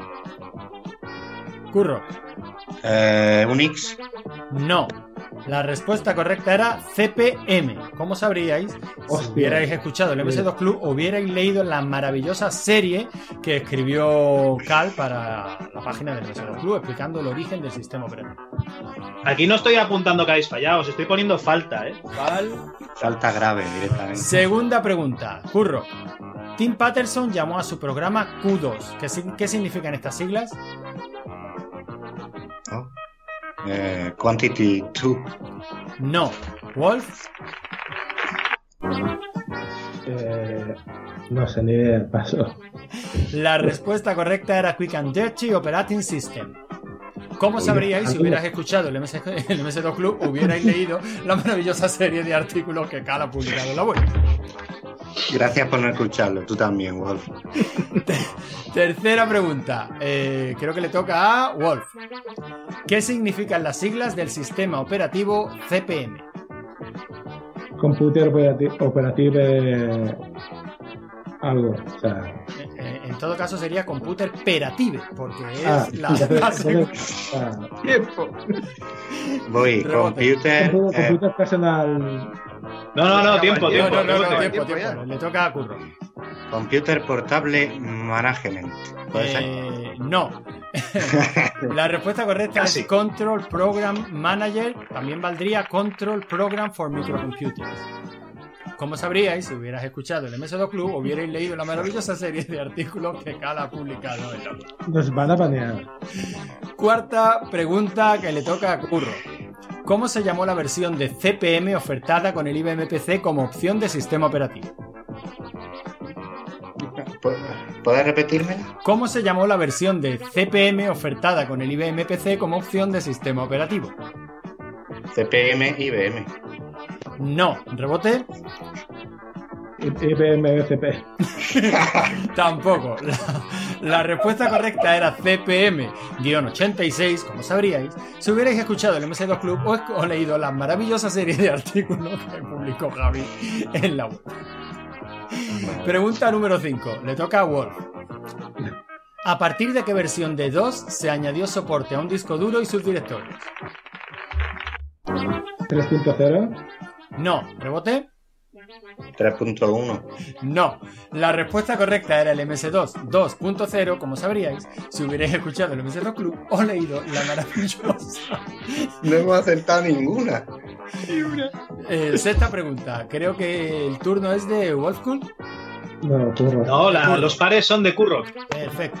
¿A partir de qué versión de 2 se añadió soporte a dos discos duros y trabajo en red? 3.1. No, rebote. 3.0. Correcto.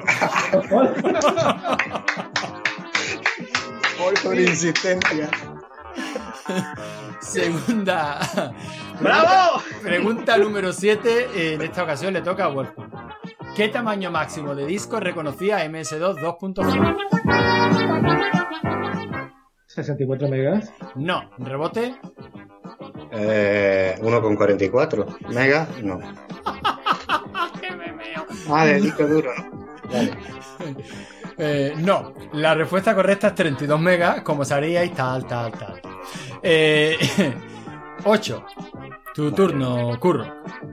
¿Qué tamaño máximo de disco reconocía el MS2 4.0? 64. No. ¿Rebote? 128. No. La respuesta correcta son 2 gigas. Buah. Pregunta Hostia, número, nivel, ¿no? pregunta número 9. ¿Os acordáis de cuando os decía si queríais soporte para discos grandes? Sí. Eso al disco grande. Yo, yo, yo en la época máximo que tuve era 500 gigas o 256. O sea, Megas, ya, Mega, pero bueno, mega. tú imagínate que trabajas en una empresa y tienes dinero para gastar, pues yo qué sé, tenías dos gigas. bueno. Eh, por cierto, Manu nos dice como curiosidad, ¿alguien ha acertado alguna pregunta en todo el concurso? Sí, hombre, alguien sí. Sí, hombre, claro que sí. Eh, pregunta número 9, que en este caso es para Wolf. ¿En qué versión de MS2 apareció el editor de texto edit.com? Desde el 1.0, ¿no? Eh, no. ¿Rebote?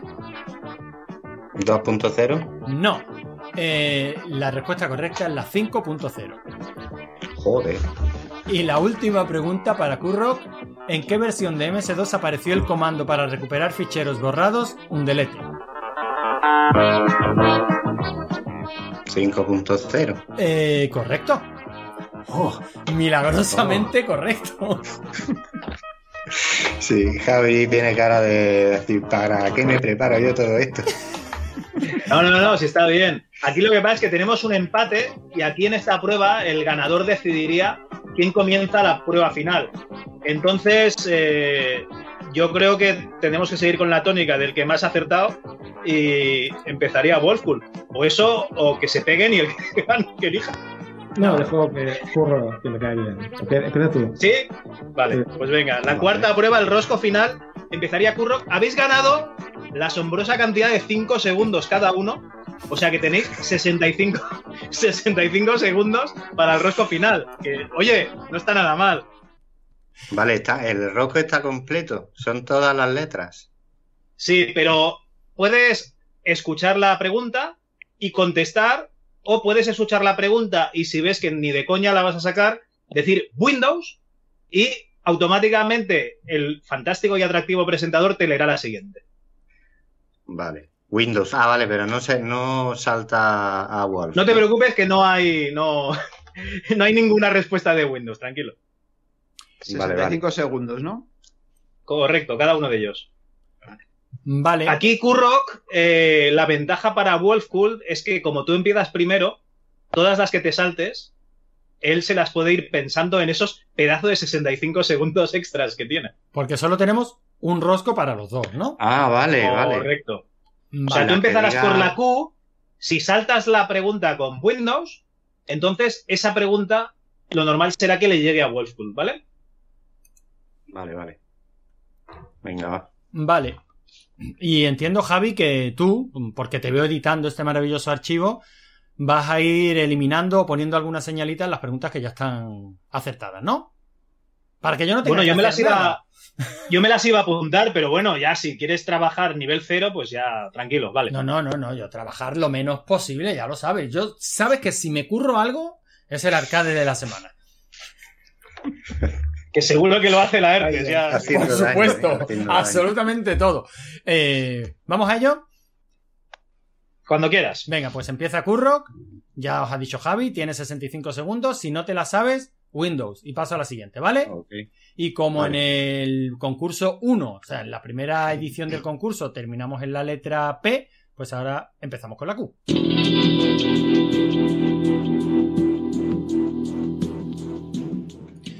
Con la Q.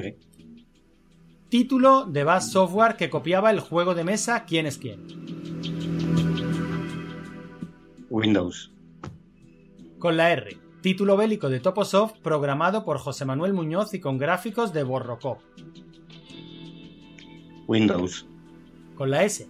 Famoso emulador que permite jugar a muchas aventuras gráficas. Scum VM. Correcto. Con la T. Videojuego basado en el uso de las figuras pentaminos. Tetris. Correcto. Con la U. Juego de movimiento libre en el que encierran a nuestro personaje en un abismo lleno de personajes fantásticos. Windows. Con la V. Videojuego en el que nuestro objetivo final era destruir al señor vampiro Caín. Ah, Windows. Con la W. Juego de cards dirigido por simpáticos animales. Eh, ¿Qué letra era, perdón? Con la W. Windows. Con la X. Saga en la que nuestra misión es defender la Tierra de los invasores del espacio. ¿Tiempo? Bueno, pues tenemos dos preguntas acertadas. Sí, sí. ¿Ya? ¿Ya han pasado 65, segundos? ¿En serio? Hombre, claro. 65 segundazos. Ahora comprendo a mi mujer. Se me ha hecho cortísimo. Joder, pero es que ni acertando llego a- al rosco, vamos. Bueno, Vale, vale, bueno, eh, es justo respecto a mi ignorancia. No, no, no, eh, justo no. Esto está mal diseñado, claramente. Kurrock, tú imagínate Oye. tener que hacer un rosco nuevo cada, cada concurso. Ay, tío. pobre tico, No, pobre tico, no, que no que digo por, trabajar no, digo mucho. por, por Antonio, el tiempo, claro. eh. Antonio, leyendo las me, preguntas. cago, me cago en. Hace Me cago en bien, todo, ¿eh? Hace bien, hace bien. Hace bien. Me Si es que no me merezco otra cosa. Hace bien. Bueno, Wolfcool, ¿estás listo? Sí, dime. Venga, pues, ¿cómo que te digo? Pues que empezamos. Sí, dale, dale. Venga, eh, Javi, ¿continuamos con la letra que íbamos a ver si le damos una vuelta o volvemos a empezar? No, no, no. Continuamos, con la Q, ¿no? Que esa es la ventaja. Ah, con la Q, ¿no? Perfecto. Pues Wolfcool, vamos allá. ¿Larte, listo? Dale. Ya. Con la Q, título de Bass Software que copiaba el juego de mesa ¿Quién es quién? Paso, Windows. Con la R, título bélico de Toposoft programado por José Manuel Muñoz Ah. con gráficos de Borrocop. Correcto. Con la S, famoso emulador que permite... eh, este ya estaba. Sorry. Con la V, videojuego en el que nuestro ¿Vampire. Masquerade? ¿Perdón? ¿Vampire de Masquerade? Eh, no. Veil of Darkness. Ah, Con la W, juego de cards dirigidos por simpáticos animales. ¿El Wacky Wheels? Correcto. Con la X, saga en la que nuestra misión es defender la Tierra de los invasores del espacio. ¿Sebius? Eh, no. Con la Y, contiene la I. Compañía de videojuegos que desarrolló un juego en el que el protagonista era Drac, el último obliterator. Psygnosis. Correcto. Con la Z, juego que emulaba las carreras de motos de la película Tron. Z-Boot? Ay, no, Z-Boot no. Son, son de cero. Correcto, no sé si es válida, Javi. Sí, es válida. Con la A, juego de gestión de líneas de trenes. ¿A-Train? Correcto. Con la B, en este juego el protagonista... Se acabó tiempo. Coño, Wolfgood, ha sido un- alucinante. Me has Lo emocionado. suficiente para ganarme. A ver, hay que reconocer que teníais poco tiempo. A lo mejor lo que tenemos que hacer es dar más, más segundos en la prueba del 2 o dar más tiempo de base. Pero, oye, que yo he visto aquí muchos aciertos de Wolfpool y menos mal que no has seguido leyendo. ¿eh? No, no, yo lo he visto muy chulo. ¿eh? o sea, a mí me ha molado. Hay poquito tiempo, pero lo que tú dices es totalmente cierto. Eh, currarse un rosco tiene, tiene tela. O sea, o sea, que las preguntas están ahí, es simplemente sustituir. Yo lo he visto cojonudo. ¿Quién es el ganador? ¿Secretaria? Secretaria no se da por aludida. Lartes, tú, guapetón. Que no, que yo solo llevo el tiempo. Calisténico. Que yo solo llevo el tiempo. Dos cosas a la vez no puedo hacer. Bueno, No sabes el, no sabes cómo ganador, te entiendo. el ganador, además del que elige el premio, en esta ocasión es Wolfpool. O sea que eliges qué te llevas y eliges lo que te llevas. Ah, yo paso. Lo que, quiera curro que se lo lleve él, ¿sabes? Pero no. Yo no quiero esta mierda retro en casa. No, pero. No, yo qué sé. También- unos juegos de Steam ahí frescos, ¿eh? También podrías coger el premio y donarlo a videojuegos por alimentos. Ah, pues. Es una idea que se me ocurre. ¿eh? Pues. El documental ese para videojuegos por alimentos. Eso de España que has dicho antes. Hombre, esa puta mierda no. Eh, sí. Bueno, hombre, el, cámara café tampoco creo que. Pero puede. Hay más cosas, ¿eh? Espera, que pon la lista de premios porque hay premiazos, ¿eh? A ver, un Hay segundo. un ratón ahí de bola que. Mientras Javi mira la lista de premios, hay que decir que, bueno, en los comentarios iban acertando. Nos dicen que faltaba la música del 1, 2, 3. Joder, para el próximo intentaremos poner la música del 1, 2, 3, pero si ya de por sí se nos escucha mal, solo necesitamos de, de fondo la musiquita, vamos. Esperamos que si la queréis. Bueno, los premios. Los premios son la guía de España en CD-ROM, un ratón IBM en su cajita, un cámara café, un Deus Ex edición CD en caja de cartón, case al azar de juegos para Steam, el manual de GW Basic y, eh, ¿qué era el otro? Uy, me suena que había. Ah, sí. Y el ventilador para Dreamcast y el conversor de mando de Play a PC. Ah, pues. El Deus Ex para videojuegos por alimentos. Pero que lo, que lo cobren como si fuese oro, ¿eh? Que es edición limitada rare vintage retro. Me ha gustado esa idea que antes que ha salido de ti, Wolfpool. Muy bien. Bueno, pues los comentarios dicen que se ha colado un butanero que, que añoraban el ratón sonoro de, de Logarán y que les ha hecho mucha ilusión volver a escucharlo. Es este.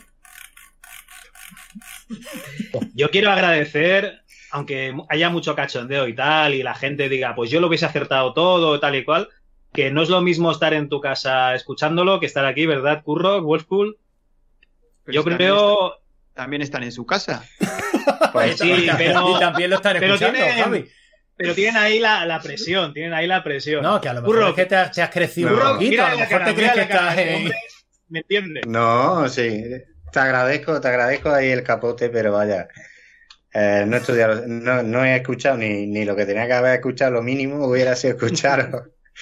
Y, pero no sabía que estaban ahí las respuestas. Para el próximo, No te, quien no te- venga ya lo sabe. no te sientas mal, Curro. Yo tenía que presentar esto y no había leído absolutamente nada. O sea, no te, no te sientas mal. La vida. Eso No, no, pero pero- Antonio decepciona, ha hecho lo que hace siempre. No, de eso nada. O sea, Javi, algo he leído.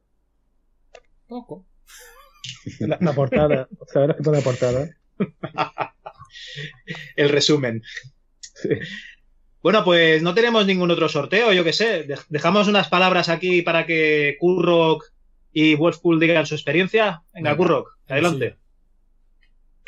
Nada, yo, para mí, eh, mi ignorancia dejada de lado, ha sido nada, un auténtico placer eh, participar. No sé, yo he ofrecido mi puesto sabiendo probablemente de la comunidad y del grupo de Telegram soy el que menos sabe de retro. Eh, Wolf he visto que tampoco ha estudiado mucho, la verdad.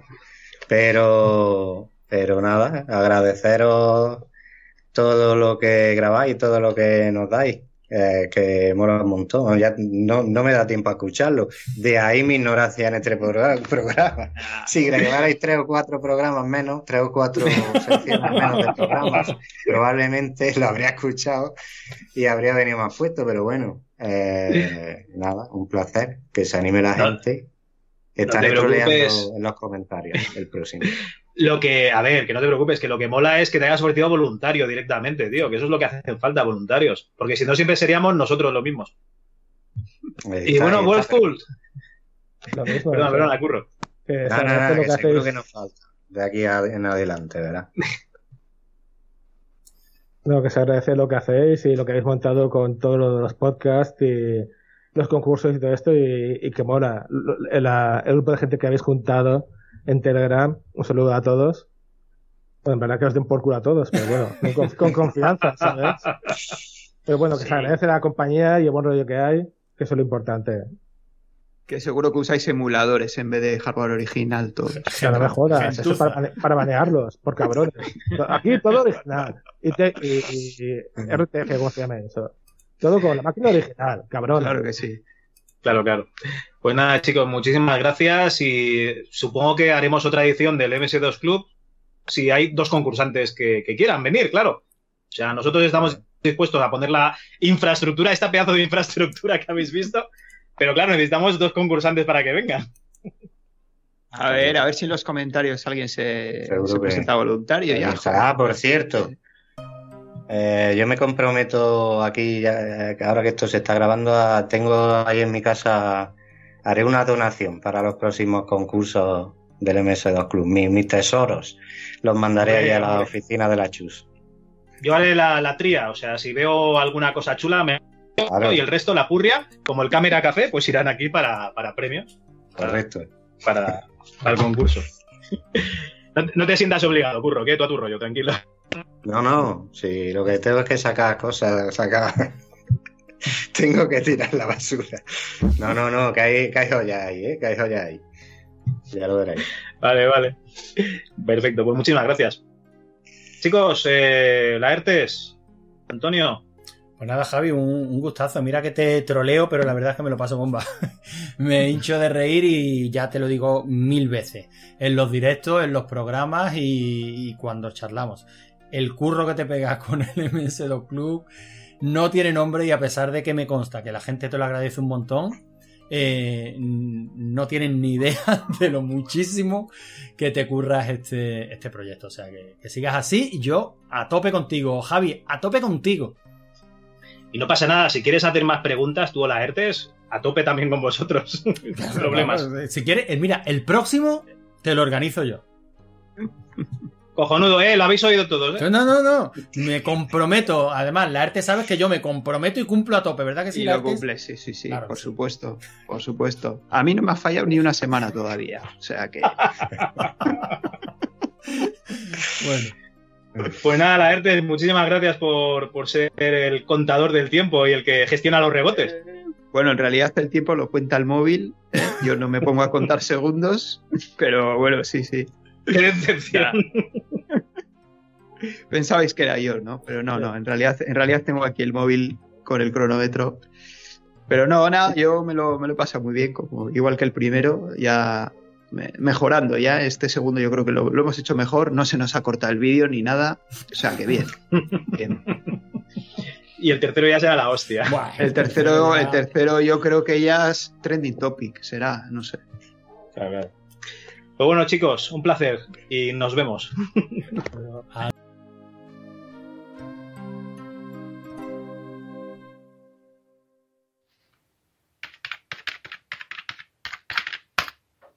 Juegos.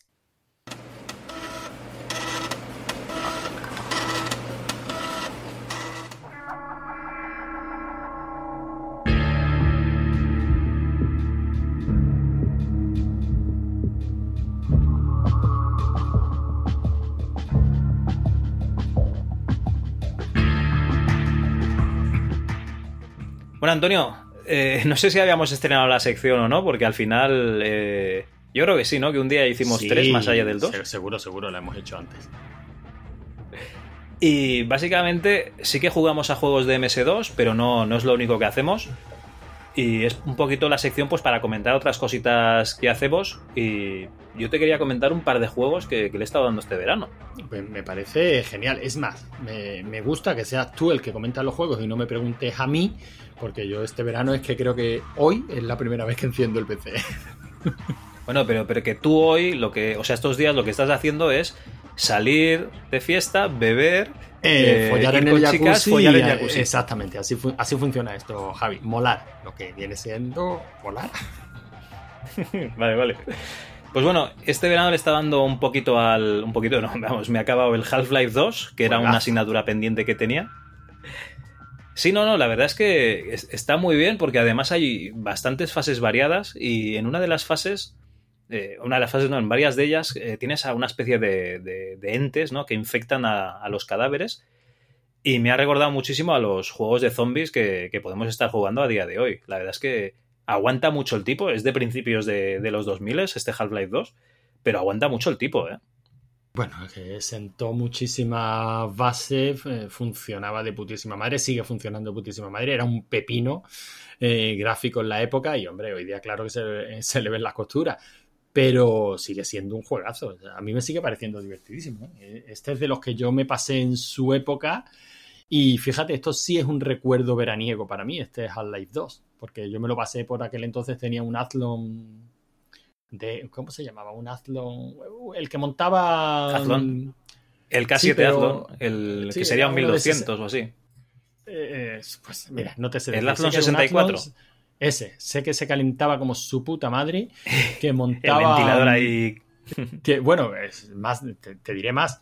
La caja quitada de en medio, desaparecía. El PC montado sobre una estantería directamente con los componentes todos al aire, ocupando muchísimo espacio y con un ventilador de, de estos de suelo casi industrial enfocado a- al, al ordenador para que aquello no se colgara cada cinco minutos. Y le ponías la, botella de. La botella de Coca-Cola de, de la nevera, ¿no? Llena de hielo delante del ventilador para que enfriase más. Lo que se calentaba, pero así me pasé yo el Half-Life 2, un juegazo. Ostras, pues yo en su día no le di y, y la tenía, lo tenía ahí pendiente y la verdad es que no me arrepiento porque es súper variado, o sea, tienes enemigos, al principio empiezas pues con los soldados y tal, luego los infectados, luego vuelves con los soldados, te dan la pistola esa de gravedad que ahí ya lo flipas y tienes las fases de conducir que, bueno, a ver, al final se hace un poco repetitivo y tal, pero bueno, que, está muy bien. Y yo te digo la verdad, para mí los gráficos siguen estando muy, muy bien. claro, a ver, si te pones una Play 1, por ejemplo, eh, se le ven las costuras, pero yo este, este Half-Life 2 en PC, tío, yo, yo lo veo bien. ¿eh? No, no, no, no, yo sigo recomendándolo, vamos, o sea, me sigue pareciendo un juegazo. Claro, ¿a, qué estamos? ¿Merece la pena jugar hoy día? Sí, hay alternativas mejores hoy día, a cientos. Sí, hombre, a Claro. ver, claro. eh, Pero sigue siendo es como un buen si me juego, es dices, como que- es como si me dices que Doom que, que no le ves nada especial a Doom en el 2021. Pues claro, Claro que que no. Eh, lo tenía lo tenía en su día, lo especial. A día de hoy, pues te parecerá un tipo, o sea, un juego tipo Doom. Efectivamente, pero que me- merece la pena. Y este Half-Life 2 yo creo que sigue siendo divertidísimo. Este sí es un, un buen juego para echar un verano si te apetece conocer un clásico, porque este ya lo es. Y te lo puedes pasar bomba. O sea, esto sí, y no la paliza de Street Poker de mierda que te dice el mes pasado, Javi. Aquí sí te alabo el gusto. Bueno, pero eso lo hago en ratos libres y cuando yo engancho un Half-Life 2 o un juego de estos, eh, yo, yo me puedo tirar tres horas o cuatro delante del ordenador, ver, hostia, son las 3 de la mañana y ahora qué hago, ¿sabes? O sea, dormir poco. Pues básicamente es lo que haces. Pero es, un- es un juego que lo merece.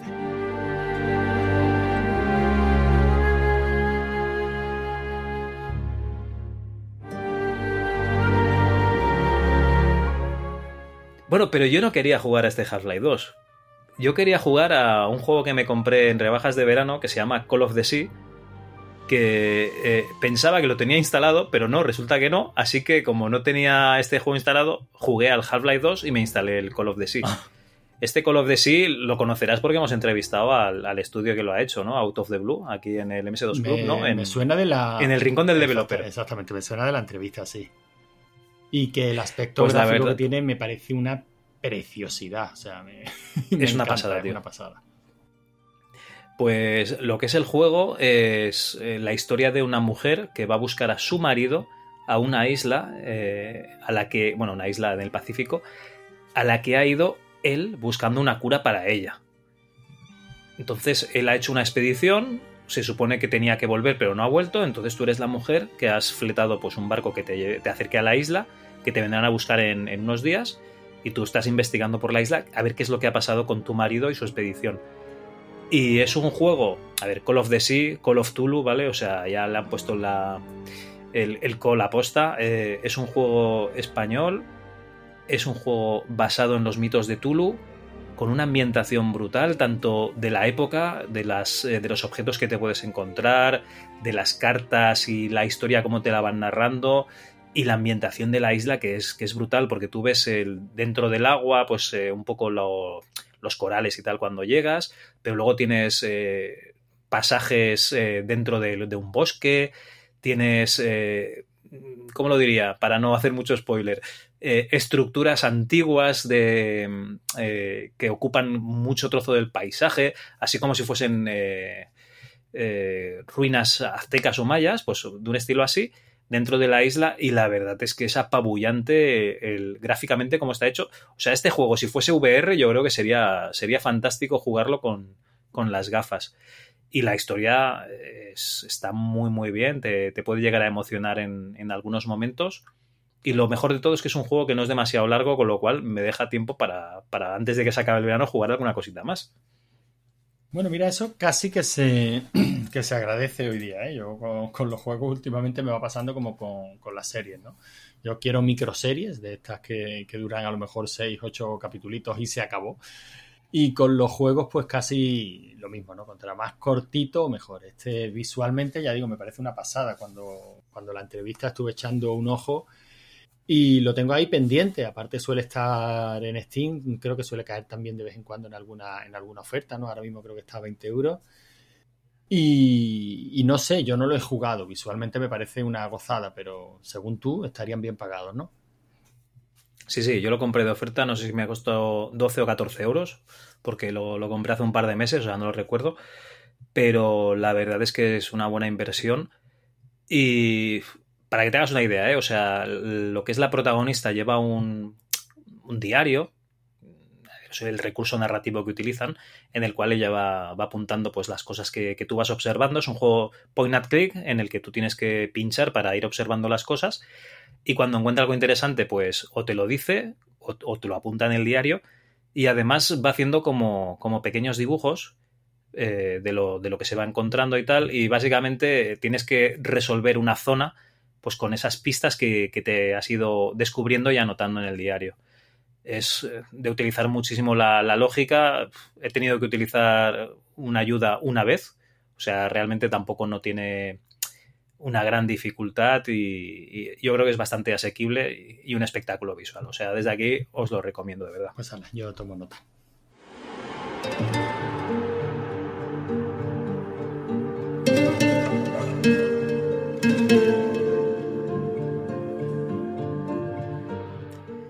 Y bueno, tío, el, el plato gordo. eh, me compré. El año pasado me compré The Last of Us Parte 2 para jugarlo en verano. Y, y ya llega el verano, se han acabado las oposiciones y ya por fin, tío, ya, ya puedo darle. Y empecé ayer. Ayer o antes de ayer. Dos días llevo. Pues, Y pues te lo vas a pasar. qué maravilla, tío. Maravilla es poco, Javi. A mí, me ha dejado, a mí me ha dejado alucinado. Nosotros lo terminamos hace. Ah, bueno, no, tú estás hablando de la segunda parte, ¿no? La segunda No, parte. La segunda parte lo he visto, pero no he querido avanzar porque me parece. Fíjate que el- la primera no. No es cómodo. O sea, no es un juego alegre, no es un juego amable, pero yo aún así me lo he pasado con mis niños. ¿eh? Empieza fatal. ¿Ah, sí? sí? Sí, sí, los míos no van a ser de, de traumatizarse. Pero la segunda lo veo, mm, según me han contado, no, en que, no he querido que me, que me spoilen demasiado, pero todavía más duro, ¿no? Y entonces estoy esperando que pase un tiempecillo porque ellos se lo quieren pasar conmigo, pero yo a mi chica la veo demasiado chica todavía para enfrentarla de las sofadas. Bueno, la verdad es que empieza parecido al, al- al primero. Mm, Yo creo que hacen una decisión de guion, hasta lo que yo he visto, acertada, vamos, es lo que, lo que había que hacer. Y bueno, yo qué sé, ya, ya veremos, porque estoy muy al principio y tampoco no te puedo contar nada, ni te quiero contar No, no, no, nada, no, ni, Así que te haga ni, quiero, ni quiero saberlo. Ya cuando haya pasado un tiempecillo y nos lo hayamos pasado los dos, Javi, ya hacemos un 3 más allá del 2 y comentamos este de las sofás 2. Sí, sí, no, y, y además es que no le quería dar en, en la época que estaba estudiando, porque si empiezo un juego de estos, tío, ya me, me olvido, porque estos sí que son horas. Sí, sí, estos son, estos son horas y muchas. Pues nada, simplemente eso, comentar un poquito lo que, lo que estábamos haciendo y, y nada, Antonio, ya sabéis, salir de fiesta, beber, ir con mujeres y follar en el jacuzzi y yo pues darle un poquito a estos juegos Yo- de PC yo molar y tú, Play como, 4. y tú como Scott. Ten cuidado y no juegues con la pistolita, Javi. No, la única pistola con la que tengo también juego, pero no, no, no pega disparo, no, no mata.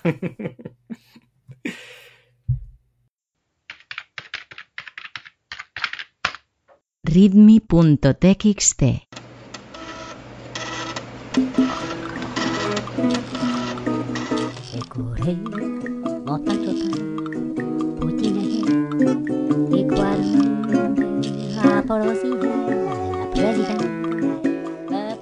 Bueno, redmi.txt. mm, Yo creo que este mes eh, nos hemos coronado porque yo no tengo casi trabajo y, y tú tienes ahí tela, ¿eh? Bueno, tengo un poquito, tampoco es para volverse loco. ¿Quieres empezar con los comentarios de Evox o empezamos por la web? No, empecemos por Ivo, si te parece. Perfecto, pues cuando tú quieras. Y yo ahora me voy a poner aquí, espera, ¿se va a ir la silla? ¡Oh, qué bien! ¿Me pongo cómodo? Cuando quieras.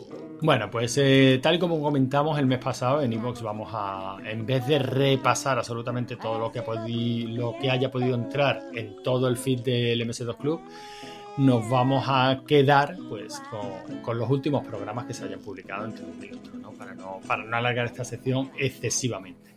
Eh, el último que... mm, eh, vamos a ver que, que me estoy perdiendo un poco. Estamos grabando el 16, ¿no, Javi? Eh, sí. Vale. Ah, vale, que esto es un floppy. Tú, estaba yo me estaba volviendo más jara porque estaba viendo volumen 14. Perdona, sigo. Bueno, pues eh, lo que nos hemos encontrado es que en el floppy 13, que se ha publicado por fin en la Chus Presenta, esto, aunque lo explicamos bastante a menudo, pues vuelvo a, vuelvo a recordarlo. Los programas del MS2 Club se publican primero en el feed del MS2 Club y un tiempo después, una semana, un par de semanas, en el de la Chus Presenta, que es el feed en el que se publica absolutamente todo lo que grabamos en la, en la Chus. O sea, el que tenéis que tener suscritos si no queréis perderos absolutamente nada. Eso hace que cuando publicamos cualquier programa de segundas en el de la Chus Presenta, pues siempre entre algún comentario. Y esos, pues bueno, no me gusta que queden ahí perdidos como lágrimas en la lluvia, ¿no? Entonces, cuando el floppy volumen 13 se publicó en el feed de la Chus, Xavier, Esteban y David García, pues nos dan la enhorabuena por el trabajo.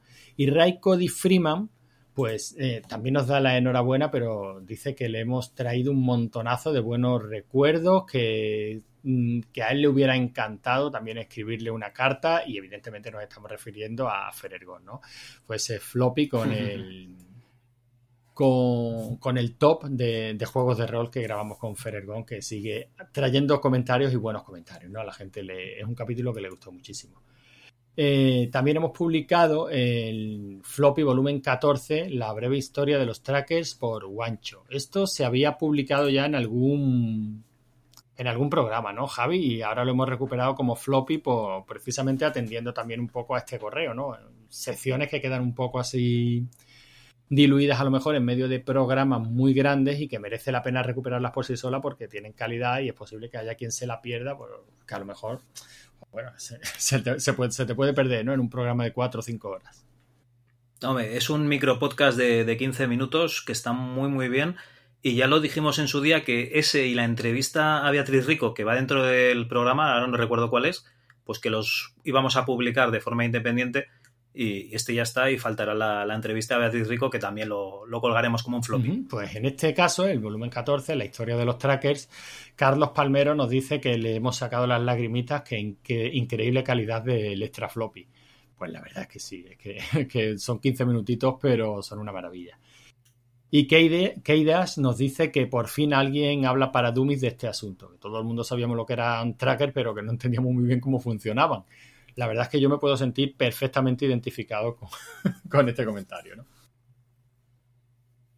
Y, pues sí, la verdad, porque yo desde luego no, no, había usado un tracker nada más que un par de veces y no me enteraba de nada. De nada exactamente, ¿eh? veíamos una raya moviéndose por allí cuando pasaba por según qué colorines parece que aquello sonaba, ¿no? Pero, pero poco más.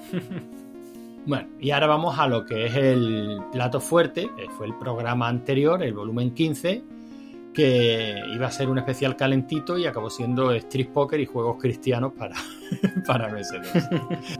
y bueno, estos son los comentarios que, que, llegaron. Primero, CMDR Green, Narcy y Narcy THQ nos agradecen el programa porque dicen que le hemos salvado un turno de noche en el curro, ¿no? Eh, son, son, comentarios muy cortitos, pero a mí personalmente me hace muchísima ilusión. O sea, yo saber que, que le estamos solucionando a un tío Uh, su turno de trabajo, yo que también he trabajado de noche y yo que también he agradecido enormemente encontrarme con alguno de mis podcasts de cabecera para echar uno de esos turnos, esto me, me hace mucha ilusión, tío. Yo trabajé en un molino de aceite eh, que estaba yo solo, básicamente con los cascos y los cascos eh, anti, bueno, eh, para, para, evitar el, el ruido, ruido, para evitar las, Sí, sí. Y debajo me ponía los casos los auriculares y los podcasts me salvaban la, la, vida, la verdad. Por eso digo que a mí todo este tipo de comentarios me, me siento muy identificado y me mola mucho. Bitvision, pues bueno, nos da las gracias por el programa. Antoñico La Mierda en Tom nos dice que es un programazo, que decir eso ya se está quedando viejo. Bueno, no pasa nada, Antoñico. Tú sigue diciéndolo que, que nos hace mucha ilusión que él nunca jugó a los juegos de Street Poker porque era muy pequeñito para entender las reglas, pero que sí que los veía en las estanterías de su tío. Y al que sí jugó bastante fue al Portris. Bueno, la, la grandeza del Tetris, ¿no? Que cualquiera puede aprender a jugar en un momento dado. Y si al final es un Tetris con premio, como este Portris, pues, pues muy bien, ¿no? Que se pegaba la, el carrerón, ¿no? Para poder echar una partidilla antes de que llegara su madre de trabajar. Bueno, a ver, era el incentivo, ¿no? O sea, tú puedes jugar a un Tetris normal o puedes jugar a este que te daban un plus, ¿no? Cuando acababas la fase. Pues, pues, como, como siempre, ¿no? Este tipo de juegos, si el juego es divertido, si la mecánica es divertida, el juego lo vas a acabar jugando. Si el único incentivo son las fotos o el plus, el juego vas a echar una partida y se acabó. Pero bueno, sí, sí, el Portris, bueno, pues es que era el Tetris leche. Así que, ¿cómo no jugar, no? Y bueno, nos da un, tiro, un tirón de orejas por el volumen de, en algunos momentos de la música. Creo que tú ya le contestabas, ¿no, Javi? Sí, sí, me da, me da culpa completamente porque yo pongo la, las músicas, eh, claro, las pillo de, internet, cada una está en su volumen y tal.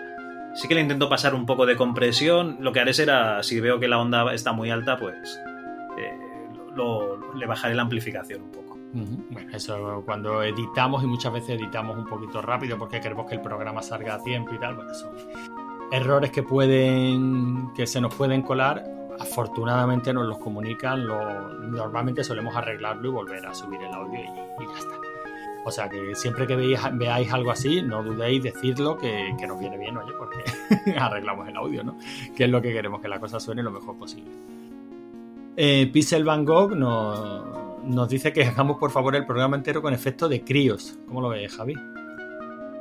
Pues es que se nos han acabado ya los globos con helio, tío. Yo qué que te diga. Y que, bueno, está de acuerdo en lo que decimos, ¿no? El Cobra Mission, que aparte de Hentai era muy divertido. O sea, yo creo que lo comentamos tanto tú como yo en el programa y es verdad que es, es que es un buen juego. O sea, el combate es muy No sé, el entretenido. y- pueblo. No, no, yo, yo estoy contigo, pero el pueblo está, está separado, ¿eh? O sea, hay polémica aquí. Hay gente que dice que es muy aburrido y hay gente que dice que es súper entretenido y hay gente que, que simplemente lo, lo jugaba por ver a las mozas directamente. Bueno, pero el caso es que lo jugaban, ¿no? De todas maneras, ya en Sí, sí. escuchábamos críticas, creo que la comentamos en el programa, ¿no? O sea, los que ya habían jugado a este tipo de juegos de rol, principalmente usuarios de MSX, que ese género y, y ese estilo de juego lo tenían muy, muy machacado, pues el Cobra Mission les parecía uno más. Pero a los que éramos simplemente pues, usuarios de PC y este fue nuestro primer juego hentai y encima con una mecánica que tampoco era muy común, coño, pues nos pareció un juegazo y, y yo lo sigo manteniendo, vamos. Yo sí, sí, yo volví a jugar hace muchos años, pues yo qué sé, hace 10 años y, y la verdad es que el juego muy bien, aguanta el tipo. Yo creo que sí.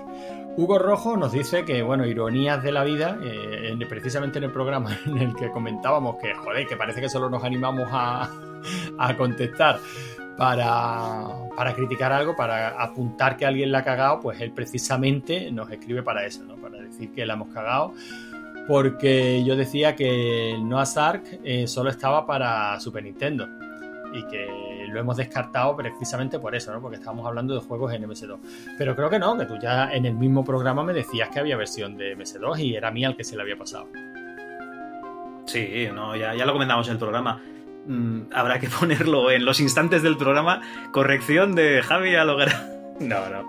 Yo creo que, que simplemente estamos escuchando. lo- A mí me No, pasa lo es mismo. que- Estoy escuchando un podcast haciendo otra cosa y hay frases que las oigo y hay frases que no las oigo. Sí, en el programa lo Es comentamos. así, o sea, no los pasa nada. podcasts, lo- la ventaja que tienen es que es el típico programa que puedes escuchar mientras haces lo que sea. Y ese lo que sea, pues algunas veces no requiere ninguna atención y otras veces un poquito y se te, se te va un momento del programa. No, no Eso pasa me recuerda, por ejemplo, sí, sí, el año pasado eh, empecé a ver Corrupción en Miami, ¿vale? Temporada 1, capítulo 1 y tal. Y yo no aguanto, o sea, la- el ritmo que tiene, eh, lo malo que es, o sea, yo, yo ver ese programa, ver Corrupción en Miami a día de hoy, en 2021, no puedo. Pero lo que sí que he descubierto es que puedo ir haciendo otras cosas y dejarme Corrupción en Miami de fondo. Y cuando sale pues alguna cosa que mola, yo que sé, ambiente de discoteca, gente follando en jacuzzi, entonces lo miro y cuando, cuando no, pues hago otra cosa y entonces sí que puedo ver corrupción en Miami. Entonces puedo hacer dos cosas a la vez, básicamente.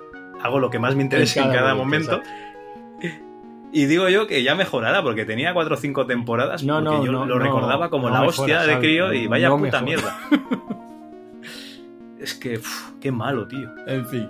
Y Juan Pablo Yuste nos dice que es un programa muy chulo y que él sí, no- y que él sí que nos escribe desde Albacete. Eso hace el apunte porque tú empezabas con la coña de que estábamos grabando desde Albacete, ¿no? Que era el punto exacto entre Málaga y. Pues se ha cerrado el círculo, Eh, tío. Exacto, ya. Un tío que sí nos está escribiendo desde Albacete. Y nos cuenta que su primer PC fue un, un 286. La anécdota tiene mucha gracia, ¿no? Dice que un amigo le regaló el Lorna, no funcionaba, fue a la tienda a preguntar y el dueño lo probó si le funcionaba y le preguntó que si tenía tarjeta gráfica. El tío ni corto ni perezoso, o sea que ni corto ni perezoso fue a su casa y volvió a la tienda con todas las tarjetas que tenía. La tarjeta de garantía, la tarjeta, la, la tarjeta con la referencia, la que le había dado el vendedor con su nombre, pero que allí no veían ninguna tarjeta gráfica. y dice que el vendedor, pues nada, eh, int- haciendo ímprobos esfuerzos ¿no? por no descojonarse, le explicó que era una pieza que iba dentro del PC, ¿no? Con lo cual abundamos en lo que hemos estado comentando en este mismo programa, Javi, si es que no teníamos ni puta idea. Desde luego, tío, ya ves. Bueno. Pero es que no teníamos ni idea nosotros. Y muchas, veces, veces ni- los de la tienda, tampoco. no, no, por descontado. Ay, Y ya madre. está, Javi. Por Evox no hay nada más. Uy, ¿te parece Bueno, poco? Ha estado la cosa muy bien. Hay que tener en cuenta que entre la grabación de los juegos cristianos y el Street Poker y este, ha pasado bastante menos tiempo que entre los juegos cristianos y el anterior. Sí, sí. Bueno, pues eh, en la página web tenemos poquitos comentarios, de hecho son dos. Y en el floppy 13, el top de videojuegos con Ferergon, un tal Lord British, que yo creo que no es Lord British porque nos escribe en castellano, nos comenta que por poner última 8 pagan y no poner los últimas 7, la lista de juegos pues que no es válida. Pues, Pues para ti la, pues perla gorda, como decimos por aquí. Pa' ti la perla gorda. A lo que yo le contesto que seguro que se ha mirado el top y no ha escuchado el programa, pero que vamos, que tampoco leerá este comentario porque solo ha entrado a hacer el troll, que es una actitud muy respetable porque cada uno espera la muerte como buenamente puede o quiere. Tal cual, sí señor. Y en el volumen 15, en el último, el de juegos de Street Poker y Cristianos para dos, Ezequiel Merino comenta que curiosamente él tuvo juegos de póker para PC, pero no de Street Poker. Y por supuesto que del Capitán Biblia, que ni lo lió. sabes ¿eh? el juegazo que se pierde. Ya ves. Comenta que el truco de cambiar las imágenes de nombre en los Street Poker se podría haber solucionado con un programa de visualización de archivos PIC, estilo PicView. Eh, y aquí pues se puede apreciar la diferencia intelectual entre usuarios de ordenadores. Ezequiel me ha adelantado por la derecha directamente. Aunque la verdad es que igualmente, pues yo tenía que probar lo- los juegos y mi objetivo no era ver solamente imágenes y tocarme la colita, sino que era probar los juegos. Dice que cree que hasta la llegada del ACDSI en Windows ese tipo de material no entró en su casa. Oye, ¿alguien usaba el ACDSI para ver fotos que no fuesen porno, tío? Eh, no. Yo recuerdo que el ACDSI que no. murió cuando Windows XP puso el carrusel de fotos eh, que podías mostrar las fotos de un directorio en, en modo aleatorio, tío. Eso ya fue la muerte del ACDSI en mi Sí, casa. sí, al pero menos. la CDC aún así era infinitamente más rápido, ¿eh? Hombre, y mejor porque veías las miniaturas mucho Sí, más la- rápido la y tal. CDC es que era, vamos. Bueno, lo recuerdo como instantáneo, habrá que ver. Qué nostalgia, me voy a tener que, grabar, que bajar un, un CD, una ISO de, de japonesas ligeras de ropa y el ACDSI para, para ver la, la nostalgia del Pues mira, PC. hay por ahí una web que recopila esos CDs recopilatorios en los que venían 50.000 cositas. Eran CDs que. Ah, sí, cuenta, Eh, cuenta. Bueno, lo comentamos, ¿no? Porque Xavi en el grupo de Telegram estaba buscando, ya ver, una, una animación de dos o tres frames de porno que él recordaba. Era el, el, el conio.com, No, no- ¿era? no me cómo acuerdo, pero era algo, algo no, no sé si recuerdas que lo comentamos. Y alguien en el grupo Sí, sí. de Telegram, pues le digo, mira, en este en esta dirección web, pues hay recopilados un montón de esos CDs, shareware, o bueno, no era shareware, eran CDs recopilatorios que venían en la revista, en los que venían los mismos directorios con juegos, que directorios con pequeñas utilidades, que directorios con fotos, que lo mismo te encontrabas fotos de coches que fotos mm, guarrillas, ¿no? Las cuales estaban correctamente etiquetadas, ¿no? Eh, y, o sea, te bajas un CD de esos, una CDC, y en una de estas máquinas virtuales, Javi, oye, ya me contarás si era. ¿Qué máquina? No, no, ¿Qué verdad, máquina virtual? Yo lo planto aquí máquina real, en el ordenador. Ya me contarás si realmente era tan rápido como yo lo recordaba. Oye, oye, esto, esto Hay hay que que probarlo, eh, ya te digo. Bueno, Ezequiel se despide comentándonos que está deseoso, deseoso de escuchar el podcast dedicado a los 40 años del PC, que es este, Ezequiel, o sea que esperamos que te guste. Pues sí, porque ya, ya y está ha hecho. habido... Sí, sí, ya está hecho. Y no ha habido más comentarios, Bueno, tío. pues lo, lo que te decía, Javi, si es que ha pasado muy poquito tiempo desde la grabación del anterior a, a este. Sí, sí, no, la verdad es que. ¿Qué vamos a decir? O sea, nos habéis arrasado con, con los audio comentarios. La verdad es que nos habéis hecho el programa otra vez. Igual que el programa musical, que hemos hecho uno. eh, hemos estrenado ese CD-ROM que dedicamos a, a juegos, bueno, a música de juegos y música de la Demoscen. El 2 Mix, me parece que lo hemos llamado. Y, y también nos hicisteis el programa, o sea que nosotros encantados de que trabajéis por nosotros. Esa es la auténtica salud. Y yo creo que ya vale, ¿no? Nos despedimos, Antonio, y hasta la vuelta al cole ya lo dejamos Venga, aquí, pues ¿no? Perfecto, la vuelta al cole. es- ¡Ay! Javi, me acabas de hacer la sección, tío. La, vuelta, al cole. el próximo programa. Cojonudo, ahí la espero. Venga, Venga, hasta el próximo programa.